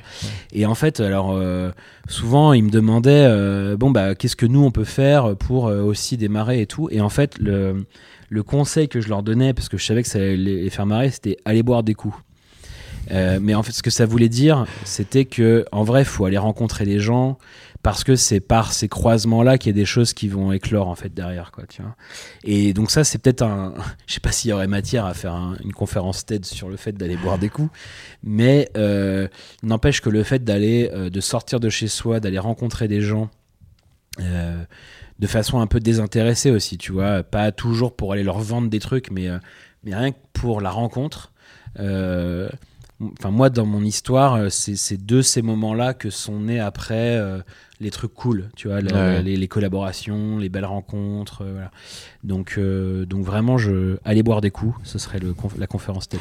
Je crois que à Keneo, euh, dans leur, ils ont une petite, euh, Ouais. petit, euh, comment dire, des petites phrases de motivation. Là dedans, il y a bière, je crois. Euh, Mais ils ont parce qu'ils ont un bar au fond du jardin. T'es déjà allé chez eux Non, non, non. Ils ont- J'espère que j'aurai l'occasion d'aller Ils ont interviewer 4000 Frédéric. mètres de- carrés de, de terrain Combien. derrière leur bureau et au fond il y a une dépendance. À la base ils voulaient faire un accélérateur de start-up et en fait, ils ont fait un bar faire un bar. et ils brassent leur propre bière et tout et c'est. Parce que le meilleur des accélérateurs de start-up, c'est pas un bar d'ailleurs. Bah, sans doute la rencontre, que tu viens de le- dire. le croisement avec les gens. Je suis assez d'accord avec ça. Tu vois, c'est une très bonne réponse au final. Tu, tu savais pas quoi répondre, mais c'est très bien. Euh, qui me recommandes-tu d'inviter sur ce podcast? Alors. euh, tu m'as dit qu'il y avait, je suis hyper flatté, trois personnes qui, qui ont parlé de moi euh, Ouais. en répondant à cette question. Est-ce que j'ai le droit de t'en proposer trois, du coup? J'ai Euh, pas réussi à choisir. La première, sans hésitation, c'est Laure Bouguin. Ah, mais c'est prévu. Cette Ah bah, semaine. chant, mais j'écouterai ça avec plaisir parce que je pense que c'est euh, l'une des personnes qui m'impressionne le plus aujourd'hui euh, dans son parcours, dans son, son énergie, sa motivation, ce qu'elle arrive à soulever et à faire bouger, tu vois, autour d'elle. Elle est, euh, elle est fascinante et, euh, et le hasard a fait que son bureau est maintenant en face du mien, donc euh, c'est rigolo. Mais vraiment, euh, voilà, elle, euh, il faut, il faut, il faut lui parler. Ah ouais, c'est- c'est c'est- c'est cette semaine, tu vois. Ah bah nickel. La deuxième personne, c'est euh, Michael Toby, fondateur d'Emotic. Ok. Euh, Emotic, c'est euh, je- je- si j'essaierais de- si j'essaie de le définir, c'est une une agence mais qui travaille beaucoup sur les innovations d'usage, les innovations d'interface. Euh, tu vois, il travaille beaucoup sur tout ce qui est réalité virtuelle, euh, euh, trucs tactiles et tout. Et j'adore le gars. C'est un mec hyper humble alors que sa boîte elle est, elle est vraiment formidable, très sympa, qui peut aussi te parler de plein d'autres trucs qui n'ont rien à voir avec le digital. C'est aussi un épicurien qui aime les bons vins, les bons cigares, les trucs comme ça. Donc c'est vraiment quelqu'un que j'aime beaucoup, Michael Toby. Et le troisième. J'avais euh, envie aussi de sortir un peu du, du digital euh, parce que je sais que tu veux un- un- des gens dans l'Ouest et tout. Et euh, si tu pouvais aller interroger un vigneron qui s'appelle Damien Rino, qui fait du muscadet là dans la région, qui fait des trucs incroyables, c'est hyper bon.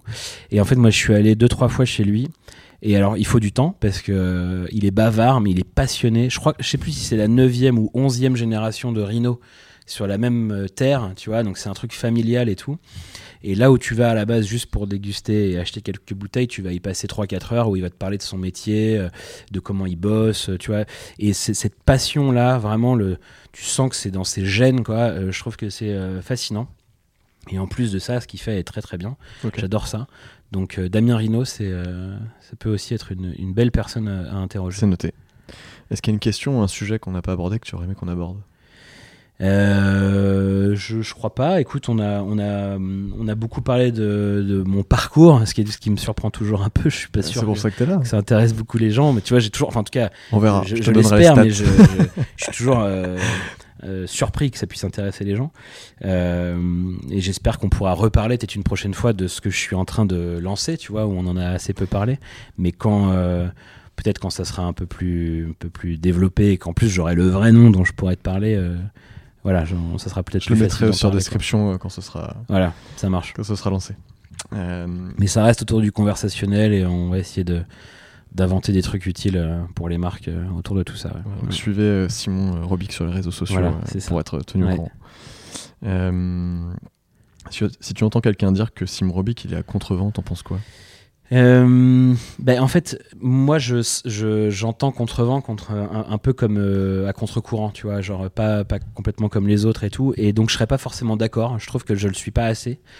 Euh, c'est aussi pour ça que, tu vois, j'essaie de m'engager sur certains sujets et qui sont eux parfois un peu à contre-courant vis-à-vis enfin, par rapport à l'opinion publique entre guillemets. Et donc, c'est un de mes grands objectifs pour les années à venir, c'est d'être plus à contre-courant ou à contre-vent qu'avant. Euh, parce que euh, parce qu'il y a plein de trucs à faire et euh, si j'ai l'opportunité d'être un peu utile sur ces sujets, il, faut que je le sois. Voilà. Alors comme je te l'ai dit tout à l'heure, je vais recevoir Laure en fin de semaine et je voulais savoir si t'avais une question pour elle du coup. J'ai très souvent échangé avec elle, donc je il n'y a pas de truc T'as plus trop de questions. que je me suis interdit de lui poser. Mais je, je- je- je suis fasciné par son énergie. Euh, tu vois, ce- sa capacité à aller. euh, parce qu'elle est sur un sujet qui est pas simple. Enfin, vous découvrirez ça dans ton interview, mais qui est, qui est parfois un peu borderline avec la, tu vois, la légalité ou. Enfin voilà. Sur le sujet du cannabis. Ouais, voilà. c'est ça. ouais, ouais. Elle, elle- elle fait des cosmétiques à base de, de- de cannabis et en utilisant le CBD. Et en fait, euh, ce qui me fascine et ce que, ce que j'adorerais avoir à qu'elle a, c'est cette capacité au quotidien à dire oui, on y retourne. Ça va pas être simple, mais euh, on va rien lâcher, on va tout défoncer. Et euh, donc euh, voilà, comment elle fait? Parce que, enfin voilà, ça, j'adorerais avoir, avoir ça moi, cette capacité là quoi. C'est une question très ouverte, c'est très long. Ouais, ouais, Comme bah, réponse. écoute, ouais. Mais il faut lui donner du temps de parole parce qu'elle a plein de trucs à raconter de toute façon. Bon, elle aura le temps qu'elle Ouais. veut. Très bien, super. Bah écoute, merci Simon, Merci à toi. à bientôt. Ouais, à très vite. Ciao. Salut. Merci d'avoir écouté jusqu'au bout. Si l'épisode t'a plu, je t'invite à t'abonner au podcast sur ton application d'écoute préférée. Si tu es sur iTunes ou Apple Podcast qui font, il faut le savoir, la pluie et le beau temps dans le monde des podcasts, je t'encourage aussi à laisser une note et un commentaire. C'est ce qui m'aide le plus pour faire connaître Contrevent. Si tu veux aussi m'aider concrètement à faire rayonner Contrevent auprès d'un maximum de personnes, parle-en cette semaine à deux personnes de ton entourage. On se retrouve la semaine prochaine pour un nouvel épisode de Contrevent dans vos écouteurs ou sur la route. Kenavo, bye, ciao.